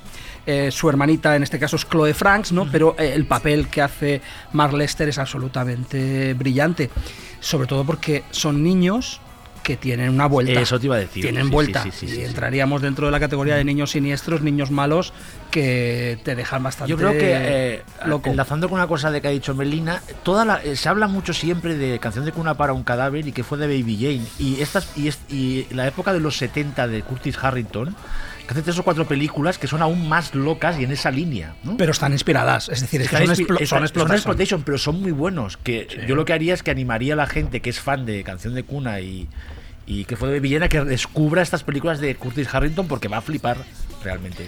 Hay otra, un- una de las apuestas de Ángel que tenía mucho empeño en, en destacarla, es A Warning to the Curious, que es una peli de Lawrence Gordon Clark. Bueno, realmente es un TV movie. Una TV movie. De una, se- es un episodio largo de una serie que hacía la BBC, que era eh, Ghost Stories for Christmas. eh, que bueno, que tiene episodios maravillosos. En este caso, basada en una, como casi todos los episodios, en un cuento de M.R. James. Y que, bueno, cuenta la historia, en pocas palabras, de una corona mítica enterrada en un bosque eh, de los ancestral, que, bueno, que tiene poderes eh, aterradores, que no se puede desenterrar porque protege la tierra sagrada, etcétera, etcétera. Bueno, es una película de atmósferas. Las atmósferas se consiguen con un puñetero TV movie con cuatro mm, detalles, con unos actores espléndidos. Peter Vaughan, eh, Peter entre es ellos. espectacular. Es increíble como... Y que a mí lo que me sirve para reflexionar sobre que esta serie realmente no son películas navideñas, o sea, son cuentos que se contaban en Navidad. Es decir, historias que se cuentan en, en la tradición británica en Navidad. Entonces esa es la gracia que tiene porque y, y me hace eh, compararla con otra serie británica que es Black Mirror. Eh, Sí, de, especial que, Navidad, que ¿no? tiene un especial Navidad Bastante maravilloso, sí. eh, que se llama White Christmas con John Hamm que, y Rafi Spell que eh, cuenta la también dos historias de Navidad realmente aterradoras en el campo de la tecnología, ¿no? como toda la serie de Charlie Brooker. Pero es esa tradición británica del de contar cuentos, historias en la época navideña, eh, que un poco paralela a esa historia, a eso de contar historias en la hoguera de los americanos, ¿no? También de, como bien recordaba John Carpenter en The Fog, La Niebla. Exacto, sí. Pero es una, yo recomiendo toda la serie de Ghost Stories eh, Por Christmas, eh, for la BBC. Christmas, eh, porque son hay- y además porque están basadas en uno de los grandes eh, eh, creadores de historias de fantasmas que es M.R. James que es un, un genio pero una película espléndida ¿Y con qué seguimos, Desi, ahora? Hola Pues podemos seguir con. Bueno, yo tengo películas de las que hablaré bastante Pues raras. venga. tienes una muy rara eh Mira, yo, primero voy a, voy, a, voy a ir rápido, ¿eh? porque sé que vamos mal de tiempo. Silent Night, Bloody Night, de Theodore Gursuni, que es una, es una cosa rarísima. Yo creo que debe aparecer, no lo he comprobado, no he tenido tiempo, en el libro de Night Marusa, porque es un American Gothic rarísimo. Que parte de, una, de un suceso trágico que pasa el día de Nochebuena. Un, un- un manicomio que se, que, que se quema y donde matan al, al jefe del manicomio. El nieto del, del dueño del manicomio, ve- 20 o 30 años después, vuelve a- al sitio, a ese pueblo, y ve que todo está muy, muy, muy enrarecido, ¿sabes? No sé si se lo has visto tú, Ángel. Sí, ¿la sí, sí. Es una cosa muy rara porque es una película más basada en la, en la atmósfera. Hay un asesino suelto en ese pueblo. Es también bastante proto-slasher, antes del sla- Proto, sí. Proto-slasher. Es una película muy interesante por esas pelis que nos gustan a ti y a mí, Ángel, de raras, de los 70 americanas, que estaban sin saberlo muy poco distribuidas muy Sí, sí. Poco difundidas que son muy interesantes sí. Que es una película que se adelantó a, a un cine que Y se muy mal después. Sí, sí. Y, y aparte sale Mary Boronov, que es esta diva de Warhol y una de las, de las actrices que em- ha salido más en películas de serie B. Y luego mi otra, mi otra, eh, mi otra lección es algo muy duro que está en la línea de verótica, o sea, solo para gente que tiene un estado alterado de conciencia, que es capaz de ver la grandeza donde otros no la ven. Se llama Elves, que es el, plural de elfos. A mí me gusta más que Elf, de Will Ferrell. Y atención, es que es muy delirante. Está basada en una historia, lógicamente de ficción, de que los nazis, cuando estaban eh, haciendo el Tercer Reich, experimentaban con cri- criaturas mitológicas con los elfos. Pero ¿cómo sabes que es de ficción? ¿Eh? No lo sé, igual, igual, igual Y le que Jiménez loco te hace un programa de eso. Por eso te iba a decir. Entonces, ellos creí, eh, como era una criatura fantástica, el elfo la consideraban como una criatura que podía hacer una, una raza de super soldados si se hibrida con, la- con los humanos. Pero atención, el cruce entre humanos y elfos solo se puede, puede ser posible el día de Nochebuena antes de las 12. Pues la película va sobre esto y hay un elfo suelto que por unas casualidades raras resucita, entonces tiene que encontrar a una mujer virgen para eh, plantar la semilla de la superraza de... Y salen nazis. Sale, Xavi, es probablemente la película menos interesante de las que hemos hablado no, hoy, ¿no? Es una obra maestra.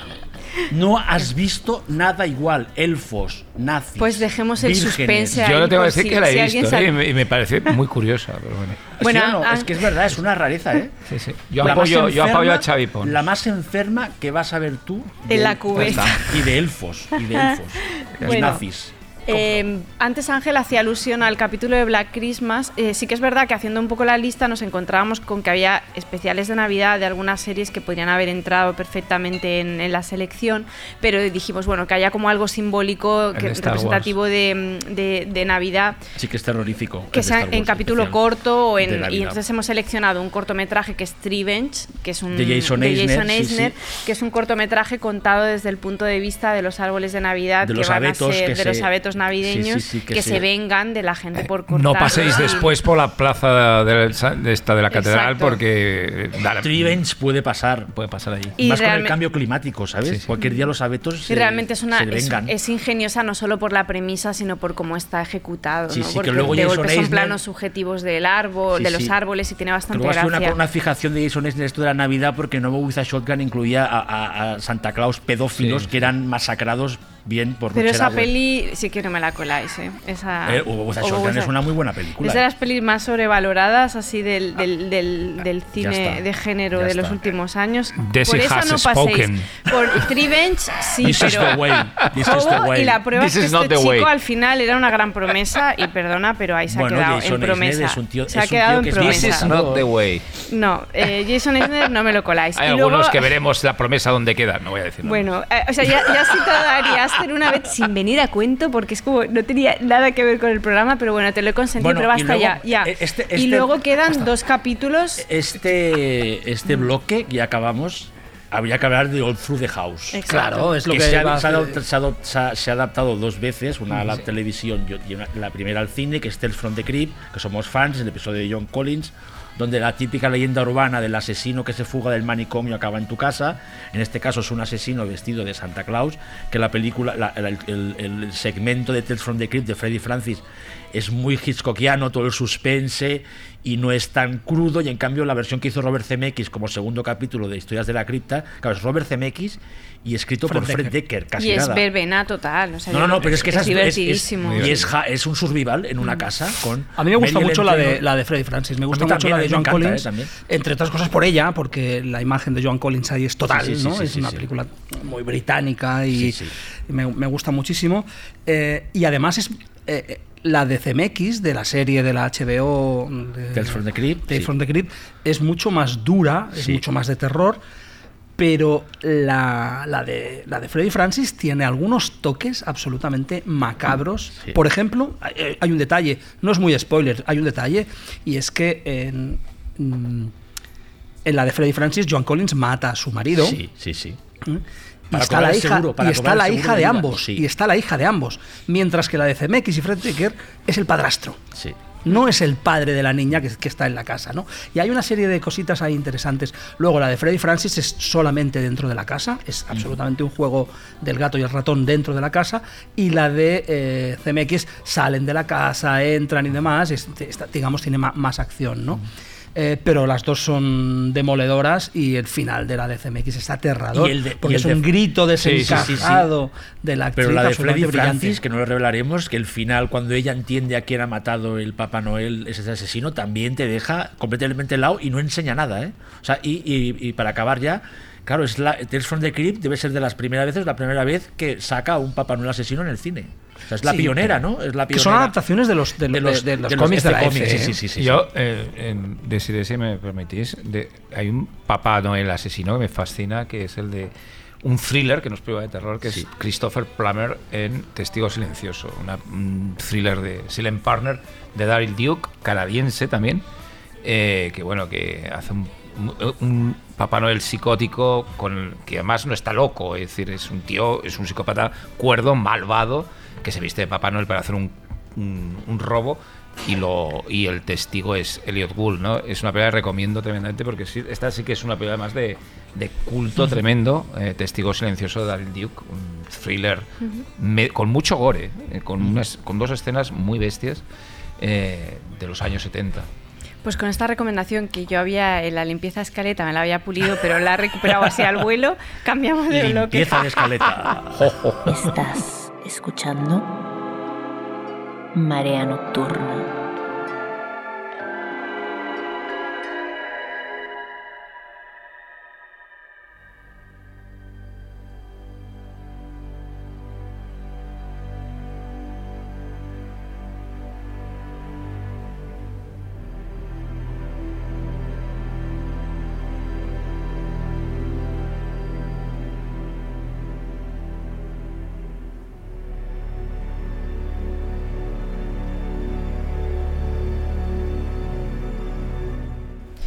Bueno, pues el último bloque de- del programa de hoy queríamos dedicarlo a, algo que, es tan amado como odiado, que son las listas de lo mejor del año como a estas alturas de- del mes y, coincidiendo las listas de lo mejor de la, década con las listas de lo mejor del año, hay un poco de saturación, nos hemos saltado un poco el guion, nos hacía un poco ilusión mm, un poco marcar cuáles han sido nuestras películas favoritas, pero no caer en la, en la lista rigurosa y dedicarle todo el programa a eso. Y hemos decidido un poco saltarnos la, eh, eh, pues, pues un poco el, el concepto de lista que siempre hacemos y que ya hicimos el año pasado también en, en Navidad. Y de hecho hemos hecho una lista un poco alternativa que son tres apuestas de cada uno, que son la mejor película para cada uno, la película que sin ser una peli que haya tenido mucha resonancia o que haya sido bien recibida, para nosotros es como una apuesta personal, y una decepción, que no es una mala peli, sino una peli en la que nosotros teníamos realmente muchas expectativas puestas y que al final no se han correspondido. Al hacer las listas hemos intentado esquivar pelis que nosotros sentimos muy importantes y de las que hemos hablado mucho en, en el estos meses, y que no van a salir meses. en estas listas, pero por eso, porque hemos intentado cambiar un poco y apostar por pelis de las que ya no hemos hablado, con lo que si en estas listas no están As de Jordan Peele o no está Midsommar o no está Glass, que en la mía hubiera estado, no está Glass o no está La, Casa de Jack, ¿eh? O La Casa de pero Jack, en otra. ¿no? O La Casa de Jack, que son O pelis High ay, o perdón, o High Life High Life, de. Claire Denis, que son pelis, muchas de ellas estrenadas a principios de año, ¿no? Como Glass o como, o Y como La el año Casa pasado, como Jack. La Casa de Jack. Sí, Ah, pero no, La creo que se hicieron en enero o así, o sí. febrero, enero, febrero. sí. Y entonces hemos intentado hacer como una especie de, de darle un poco la vuelta. Y entonces, eh, ¿qué preferís hacer? ¿Como eh, las tres de cada uno o la No, mejor de la todos? mejor de Vale, todos, Venga, sí. pues, pues venga, la primera, la mejor de, Sí, para yo, el Xavi. yo, esto es una sorpresa total, la película que voy a elegir como mejor del año, porque no pude hablar de ella porque no la pude ver en el programa que dedicamos, y es It 2, sorpresa. ¿Quién me lo iba a decir a mí? ¿Quién me lo iba a decir a mí que iba a acabar eligiendo It 2? Pero la verdad es que aluciné absolutamente. Me parece uno de los blockbusters más locos que he visto en muchos años, y de terror no te digo. Y para, para ir rápido, me parece una de las mejores secuelas apócrifas que se ha hecho de Pesadilla en el Street en muchos años. O sea, me parece maravillosa. Y mira que la 1 me dejó un poco frío, pero aluciné mucho con la 2. Y como no pude hablar de It 2 porque no la vi en el programa especial, he aprovechado para reivindicar It 2. ¿Cómo te quedas de No, ese? no, me parece perfecto. A mí no me gustó nada, pero, pero está bien. Y es verdad que entraste en el pase un poco de bajón, porque a ti no te Sí, había sí, sí, gustado sí, la sí. primera Sí, sí, sí. demasiado, ¿no? Pero Con me lo que está sorprendió. bien, es como no sé, la me parece que tiene un poco. imágenes potentísimas, grotescas para una película de terror comercial. No sé, me parece maravillosa. Realmente la defiendo. Venga, la mejor de Ángel.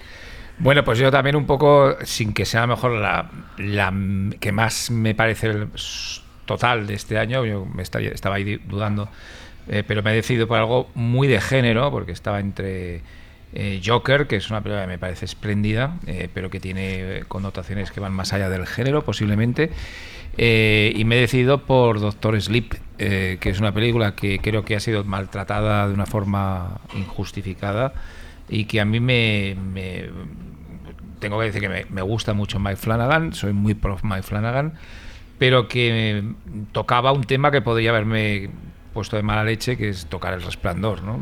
que para mí es una película casi intocable. Y tal como lo hace, como lo lleva y tal, es una película que en sus dos horas y media no me apartó de la pantalla ni un solo minuto. Y me parece una de las películas a, reivindicar, porque ni ha funcionado fu- eh, comercialmente, ni, ha de- ni tampoco ha tenido unas críticas. Sí, en Estados Unidos, que ha tenido unas críticas bastante buenas, pero aquí no, no aquí, eh, aquí eh, pues preferimos hablar de Marriage Story.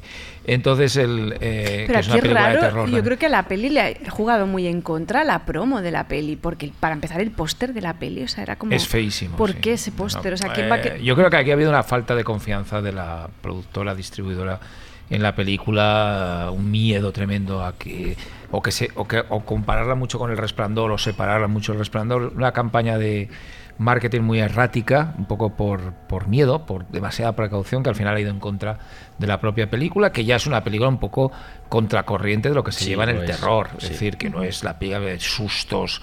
Eh, a, a cuatro chimos, películas además que produce misma Warner, es decir, Sí, por sí. ejemplo, no es dos, ni dos, Annabelle, ni es It, ni es La Monja, y no han sabido, pues bueno, venderla, y bueno, al final se ha quedado en tierra de nadie. Y es una película creo que de la que se hablará bastante cuando salga en Blu-ray o cuando se emita por plataformas o por cadenas. irá cogiendo más, más prestigio, o a lo mejor no, a lo mejor me quedo aquí en una isla de nadie, pero ahí me mantendré. La favorita de Jordi.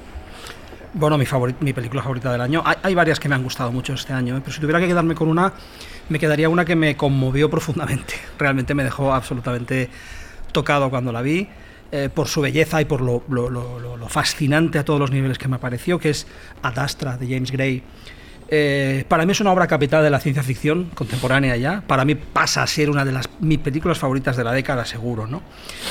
Una actualización brillante del viaje al corazón de las tinieblas. Se ha dicho que se parecía, que era una especie de versión eh, de re- reescritura de, de Apocalypse Now o, de- o del corazón de las tinieblas. Y lo es en cuanto a la estructura, pero en realidad es una película que va al revés, ¿no? Es una película eh, que habla profundamente, que habla del amor y de alcanzar, digamos, la, la- la- la- la expiación y alcanzar la plenitud humana a través de actos de amor, lo cual me parece absolutamente alucinante en este eh, contexto cultural y social cínico en el que vivimos, Sí, sí, ¿no? sí, Me parece una película a, contra, a contracorriente. No apta para cínicos, definitivamente. ¿eh? Eh, y que habla de buscar la verdad en lo que es verdad para uno mismo, ¿no? ese tipo de, de- de- de discursos bastante, bastante interesantes, sobre todo en un momento en el que no se, en el que no se producen. Eh, es brillante a todos los niveles, me parece que la fotografía es absolutamente un, un- hallazgo. La música aquí, el, eh, Que bueno, estamos escuchando la música que estamos Richter. escuchando, efectivamente, que es una eh, eh, absoluta gozada. Brad Pitt está absolutamente brillante. Y hay momentos que para mí son definitorios de, lo que es, tiene que ser la ciencia ficción ahora, ¿no? que es, por ejemplo, toda la secuencia larga, interesante, en la Luna. Es decir, es muy probable que la especulación que, lo que plantea sobre cómo se colonizará y lo que pasará en la Luna, creo que si algún día llega a producirse, se recordó producirá, como si- se producirá parte- como, se, como se ve en la película. Esa ¿no? parte me, recuerdo como a un capítulo de Crónicas Marcianas de Bradbury, con toda esa gente disfrazada de, al, de aliens. ¿Recuerdas todo lo que se ve en ese momento en esa estación, no?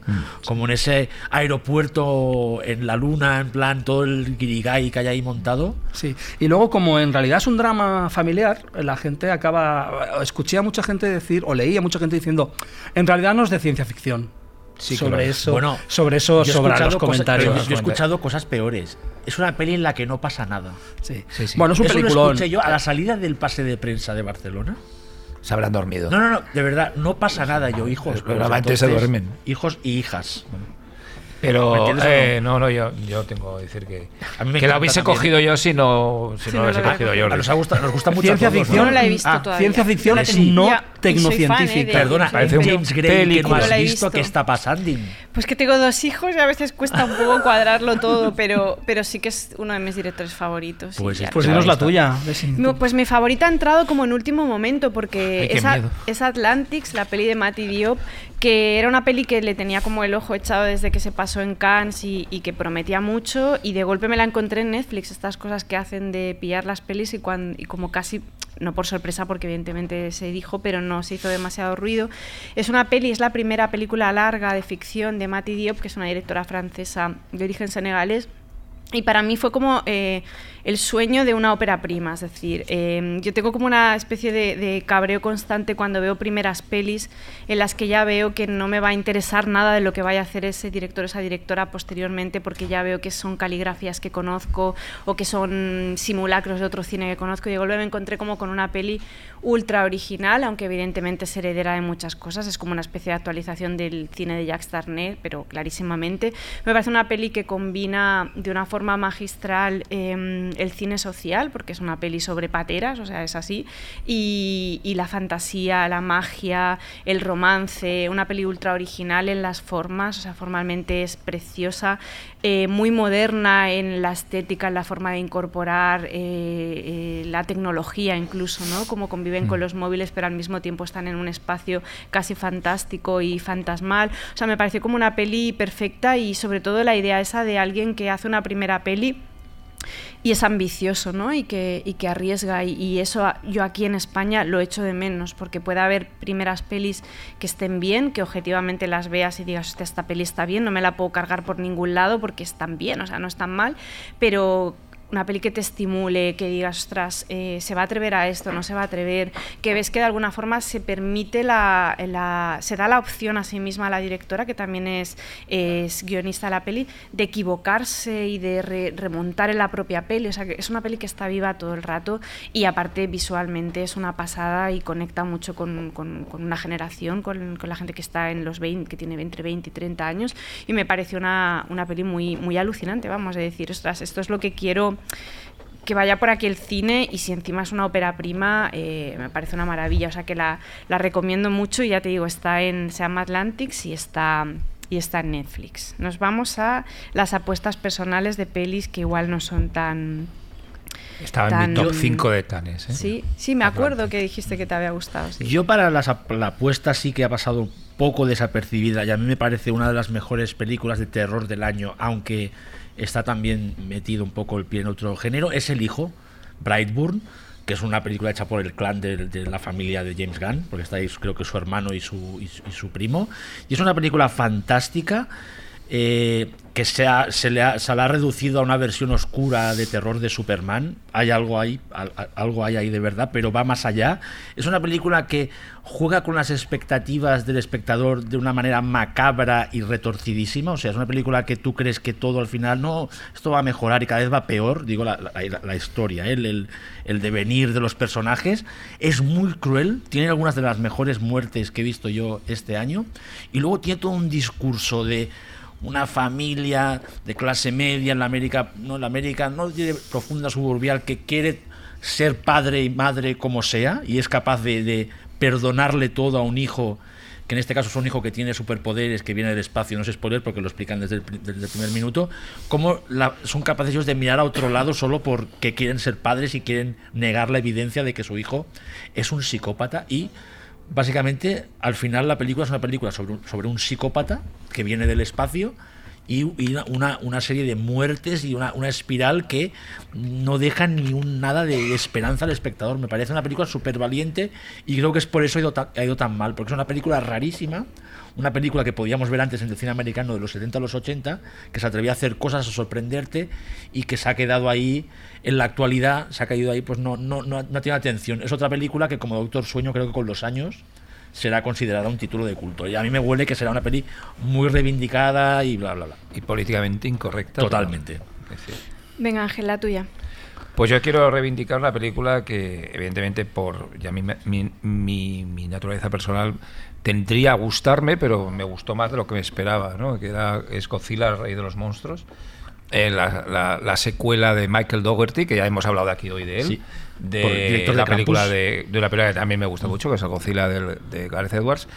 Y yo creo que, ¿por qué? Porque es puro disfrute. Es decir, los que nos gusta la Alcayoega y los que nos gusta Godzilla, nos presentó Dougherty una película que es como las que veíamos de pequeños, como Invasión Extraterrestre, como Inva- eh, Invasión of the Astro Monsters, pero mm, con un presupuesto que espectacular y unos monstruos increíbles, ¿no?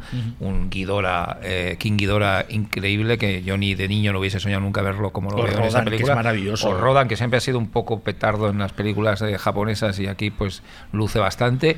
O, o Motra, que es la, Es de la, peli, sí, de la película, con una banda sonora de, de, de este tipo del eh, McCreary, el, Sí, sí, el el de que in- McCreary, sí, jugando con los clásicos de Fukube de una manera increíble. Bueno, todo funciona, evidentemente los diálogos son como son, porque es que, señores, estamos hablando de Kayoega y los diálogos de las películas de... Bueno, hace poco tú y yo y, y Jordi pudimos ver el 4K este de Godzilla contra King Kong y, el, y el- la- el- el- el humor chabacano, la, la historia imposible, es que no sé, la gente que se queja de que en el nuevo Godzilla el humor es chabacano, que la trama no se aguanta, es que, que, que- que esperabais. Y las pelis de Godzilla que nos flipan de, de, de la época gloriosa son así ya, Sí, ¿no? sí, no, no, es una perfecta traslación de lo que es un Monster Mash de la época totalmente. gloriosa del Cayuega del Atojo, hecha por los norteamericanos. Y cuando nos quejábamos que la de Eme- Emmerich no tenía nada de lo de la de Godzilla, O la de- ahora nos dan sí, sí. un Godzilla hecho en Estados Unidos con ciento y pico millones de dólares.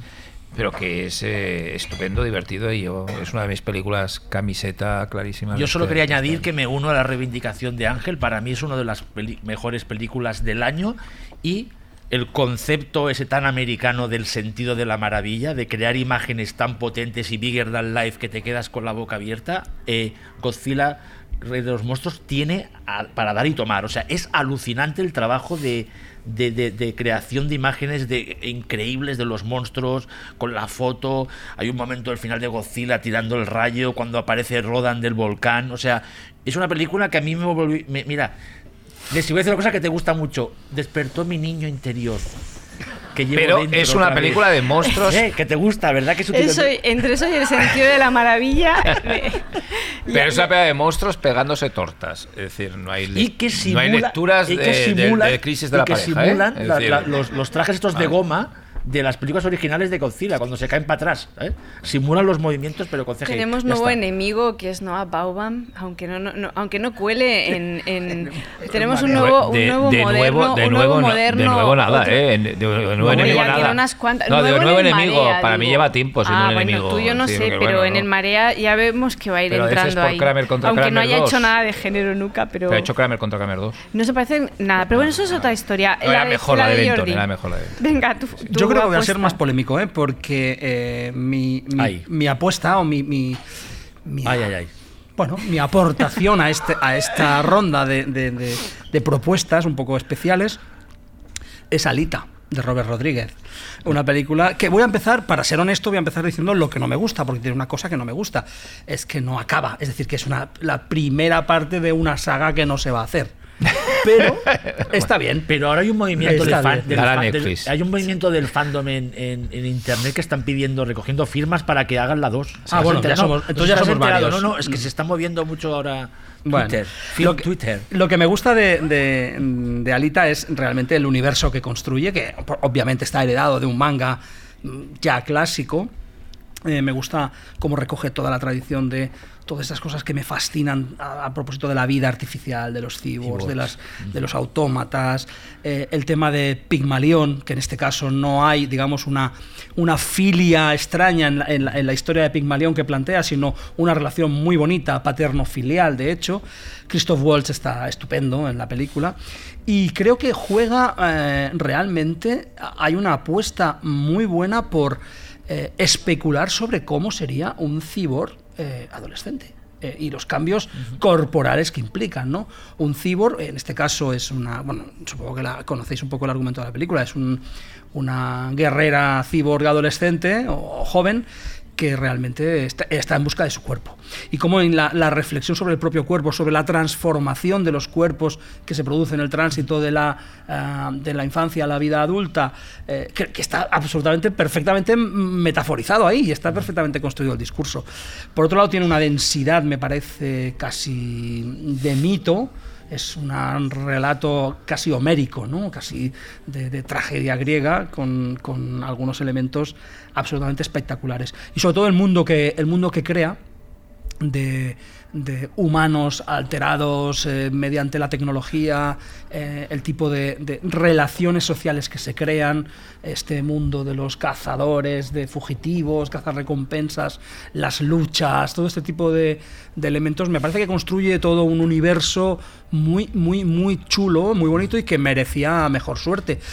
Además yo la vi cuando ya había leído críticas absolutamente demoledoras de la película y con lo cual mm, esto la ha puesto todavía más, más alta para Y mí. aparte Me es una película que como, una mis apuestas. la mayoría de acción y de peleas se, se provoca, se están, en- están entre robots y cyborgs, es muy violenta. Claro. Hay decapitaciones, desmembramientos, pero como son cyborgs, supongo que Robert Rodríguez consiguió que la que no la, no, la, no, la, no la pusieran para mayores de 18 años. Pero es una película que hay que remarcar, es muy violenta. A pesar de que es muy bonita la historia de humor, es muy violenta porque todas las batallas entre cyborgs a mí me impresionaron. Yo también es una película que me parece que es justo me reivindicar gusta también. porque es mucho mejor de lo que has dicho. Venga, y luego pues- está Jennifer Connelly Sí. también. Que eso siempre hay que reivindicarlo, claro. Su, su aparición en cualquier peli. Voy a por mi apuesta, porque si no me vais a dejar. Sí, sí, aún claramente. tenemos tiempo, Leslie. Mi favorito, bueno, mi apuesta, que es una peli que, que también ha sido, no ha sido demasiado bien recibida, es Wounds, la, la película nueva del director de Under the Shadow, de eh, Ambika Ambari, Ba- se llama, ¿no? Babak Ambari, sí. que a mí me pareció como eh, una fantasía de peli. O sea, de golpe era como casi todo lo que me gusta del cine de género en una peli. Sí que es verdad que es una peli un poco destartalada, que no le preocupa demasiado la coherencia interna Sí, sí, o la coherencia o- narrativa. el- sí, los tres, pero- los tres actos se los salta. No, o sea, es como una peli que va totalmente por libre, pero que la forma que tiene de combinar el, el body horror con, con una especie de reflexión bastante jodida sobre la masculinidad, ¿no? Sobre la crisis de masculinidad. Em, una peli que a mí me remite mucho a las pelis de Kiyoshi Kurosawa, tiene algo de Cairo, ¿no? En la forma en la que Sí, el incorpora... El J-horror en general. Sí, pero hecho como de una forma muy actualizada y, y muy moderna. O sea, que realmente no lo, lo incorpora, pero no eh, robando la iconografía ¿no? del, del J-horror. Yo creo que coge como el, eh, las ideas, pero se lo lleva a un, a un ambiente completamente distinto, contemporáneo, totalmente americano, demasiado americano para bien. Y ya me parece una peli muy, muy guay. O sea, sí, sí. ya me pasó. A mí, Under the Shadow para mí es una de las mejores pelis que se han hecho en los últimos años de terror. O sea, si no la habéis visto, es una pasada. Y es como, como eh, estuvo en Sitges, Sí, yo creo, sí, ¿no? sí, sí, fue una, fue una de las revelaciones. que de es otra Sitges peli que un poco conecta con la que ganó, ganó un Ganó- premio. ganó la premio. peli tiene algo eh, en esta cosa del intento de hibridar lo social o lo político con la fantasía. Hay muchas veces que sale la cosa mal y hablando y está un poco tiene que ver con Atlantics esa peli, ¿no? Que está súper bien combinado todo y una peli muy pequeña llena de ideas todo el Sí, sí, tiempo. gusta, y me es un rollo completamente distinto, pero otra vez vuelvo a esto de tíos que están en tíos y Pero tías que acaban de empezar sí, y sí. que de golpe pues hacen Pero cosas la atrevidas. la- y- creo que nos gusta a todos Bones. Es, es que es una peli rara. O sea, es de esas cosas que. Eh, valga la redundancia, raras de ver en el cine actual de terror, que es una película que va a su rollo, que va, no le interesan las modas, no la podías meter en ningún lado, en ningún saco. Es una peli extraña para, en el buen sentido. Luego tiene este running gag macabro de las cucarachas, que es muy Brian Yuzna, por cierto. Es como una peli que te es asquerosa, en el, te lleva en sitios sucios. Pero es que todo, bichos, Sí, sí, sí, eh, sí, sí, mutación, o sea, transformación Jordi es corporal, también tecnología loca, gusta. o sea, me- y psicológicamente muy enferma, muy abstracta, Sí, sí, sí, la sí, forma sí, de sí. construir la relación de pareja de los dos, o sea, él, ¿no? Como personaje casi siniestro, no sé si es víctima, si Sí, no porque lo él es. es una especie de young adult, ¿no? Un tío que es camarero de un bar, Sí, que, es- que pero- se sigue drogando, que es que tiene esta eh, vida como no, no sabe muy bien qué hacer con su vida. En plan, no sé, es como una. Es como Sí, una, es una- una película que está muy bien. Está a mí me guay supo muy mal peli, sí. no tenerla en, Sí, en sí, sí. Sitges, que Netflix no, Ahora, claro, es una peli que no es, no es convencional, o sea, es una peli que un poco va, va Mm. y escucha, totalmente por libre. rápidamente, antes, antes de las decepciones, rápidamente, hay una película que creo que nos ha gustado mucho a los cuatro.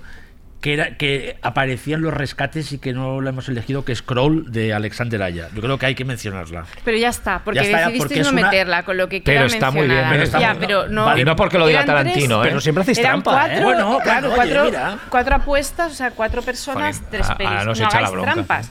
Y luego la decepción, trampas. que voy a empezar yo, porque es que si no, no me dejáis hablar. A ver qué decepción Eh, tienes, Desiree. A ver, a mí una peli que tampoco es que fuera con las expectativas de encontrarme una obra maestra, pero, pero a mí todo lo que tiene que ver con James Wan, aunque sea de forma colateral, eh, aspiro a la perfección. Y entonces, claro, me fui a ver La Llorona pensando, bueno, está James Wan por ahí en medio, la historia es muy guay, o sea, tenía mucho potencial, no sé, puede salir algo majo y es un rollo, o sea, la A peli mí me no- cayó simpática. no Tres bien. estrellas Oye, que de no estamos para discutir, estamos para hablar. Para- No, pero, pero digo mi. Bueno, mi me insight, pareció como insight. correcta, pero que de golpe está como. Y está Linda Cardellini, o como se pronuncia, De- que está muy guay, Geeks, claro. sí, claro. Pero, pero es una peli que no, o sea, que no está bien, o sea, que de golpe me pareció un poco, bueno, pues ya, yo pensaba que tendría más rollo dentro de todo este universo con Yurin, no me esperaba una obra maestra, pero sí que dije, hostia, la Llorona es un buen personaje, ¿no? O sea, Sí, podrían sí. haberse le ocurrido un poco Pero más. tres estrellas. Dos. Tres. Son dos estrellas y la decepción de. Venga, Xavi, No, la decepción ya. mía y Ángel es la misma.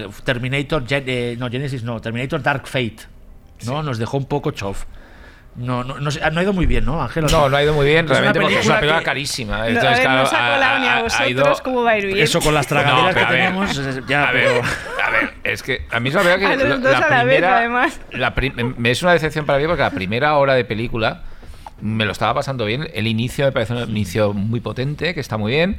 Incluso me, me trago lo de que eh, Schwarzenegger Terminator se haya convertido en vendedor de cortinas, que me parece un momento de- eh, delirante pintor, dentro de la sí, no saga. recuerdo, sí, sí. Pero, pero llega un momento que cuando cogen aquel avión, mm, me acordé del, del- del padre del, del- de, aquel, de aquel avión, porque mira que está mal rodado. Sí, sí, sí, y claro, yo venía con una un, un- hype muy fuerte, no por la saga Terminator, ya que soy, me encanta y pero incluso me hace gracia alguna de las que odia todo el mundo. Genesis está bien, No, es me mejor gusta mucho Genesis. la de Maggi, eh, Salvation, pero es que este era de Tim Miller y Tim Miller había hecho una cosa este año que me fascina, que es Love, Death and Robots. Es el- Sí, sí. uno de los eh, de los gurús de Love, Death and Robots, la serie de animación que se ha visto en Netflix. Entonces iba con un hype muy muy elevado. Eh, Y Linda Hamilton, que y es de lo Linda mejor. Hamilton y tal cual. Eh, el- el- el- las- la media hora, tres cuartos finales me la chafó. Sí, es un poco, Me la chafó en roza mucho. eh, involuntario a veces, porque ¿eh? me pareció mm, que estaba, sobre todo algo que, que me parece muy imperdonable en una película de estas y en un tipo como Tim Miller y detrás James Cameron que estaba la vi mal rodada, Sí, como sí, descuidada. sí. Y no se veía bien. Y que no se veía bien y los efectos foto, digitales que sí. parecían no voy a decir una barbaridad, pero que, que casi parecían de Asylum al final. es decir, ¿no? Vamos, Es- una- una joya, ¿no? También te gusta esto. no, no, muy que- descafeinada. Es una pena, es una decepción porque tiene una hora primera Sin que es muy buena. Sin azúcar, con malitol. Venga, y la decepción de Jordi. Bueno, yo de, mi- de mi- de mis decepciones del año ya hablé en, eh, en el programa. Eh, en una ya nos peleamos mucho, ¿eh?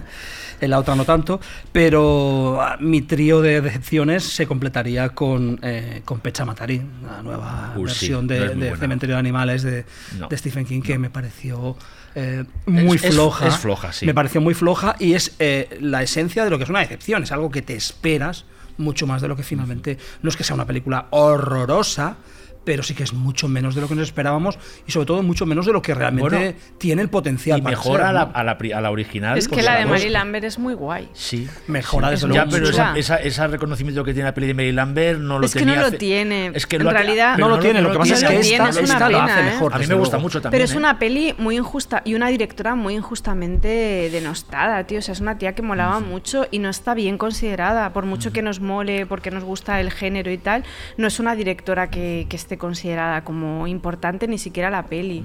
A mí con Cementerio, no sé aquí cómo El se titula, remake, el remake era Cementerio Viviente o Cementerio animales, de aquí. Animales. De animales. Cementerio de animales. Cementerio de Animales, que es el título que, De- que En este caso, tendría que ser. la idea esta que ha ido saliendo recurrente en el podcast de hoy del cruce de géneros, ahí sí que me parece cruce mal. O sea, todo eran como los cambios de tono eran profundamente desafortunados hasta el punto de parecer que estaba dirigida por tres personas que tenían tres ideas completamente diferentes de la peli que querían hacer. Eran dos, eran dos. Pero, parece re- pero realmente es una peli como biz- totalmente Y bicéfala mira en que la tono, anterior era guay, en- Starry en- Eyes es una peli muy reivindicable de estos dos Bueno, chavales. correcta, Que por cierto, rápidamente, en, es- en este repaso de lo mejor del año, en cada categoría ha salido una peli de Stephen King, ¿eh? O sea, el Stephen King, el hombre, sigue... Sigue ahí.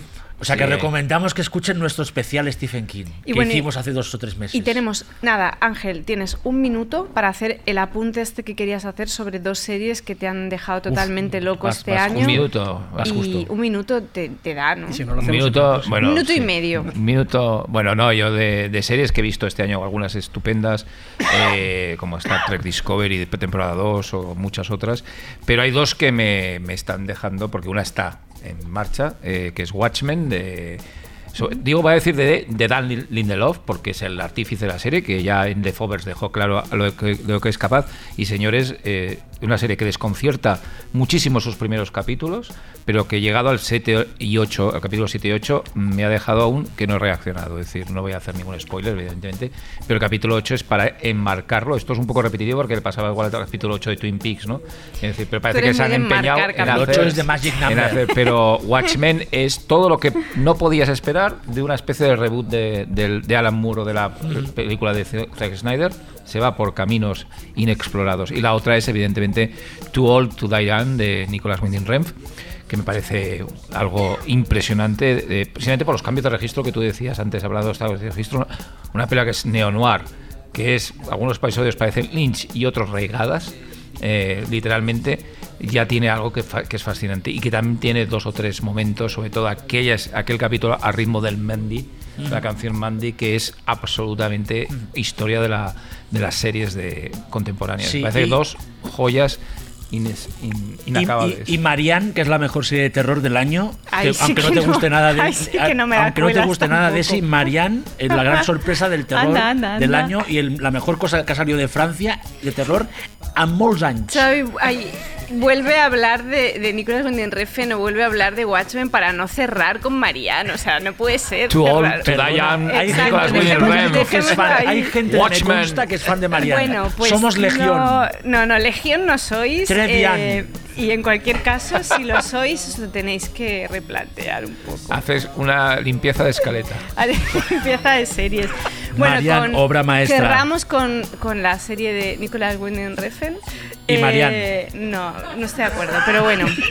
Me niego a que sea la última palabra que se pronuncie en el podcast de No, hoy, pues así que decimos- empiezo con la pues, despedida claro, ya, decimos, ¿no? decimos que muchas gracias. Muchas gracias. Muchas Muchas gracias a todo- Navidad, a todo, a la el público gente que ha venido, que ha aguantado aquí. Vigilar Al- vuestros abetos por lo de El Trevenge. Revenge, ¿eh? al Es equipo bien. de Radio Primavera Sound, Y los al Belenes técnico, también, a Santa Claus. Sí. a Marta Salicru También, sí. y eh, feliz Navidad, ¿no? Feliz Navidad, próspero año y felicidad. Exacto. We wanna Muchas wish you Merry. Christmas Que lo vamos a necesitar. Para los oyentes ingleses que tenemos. Ya llega la Navidad, ya llega la Navidad. Se cubren de nieve los montes, llenan los charcos y flores.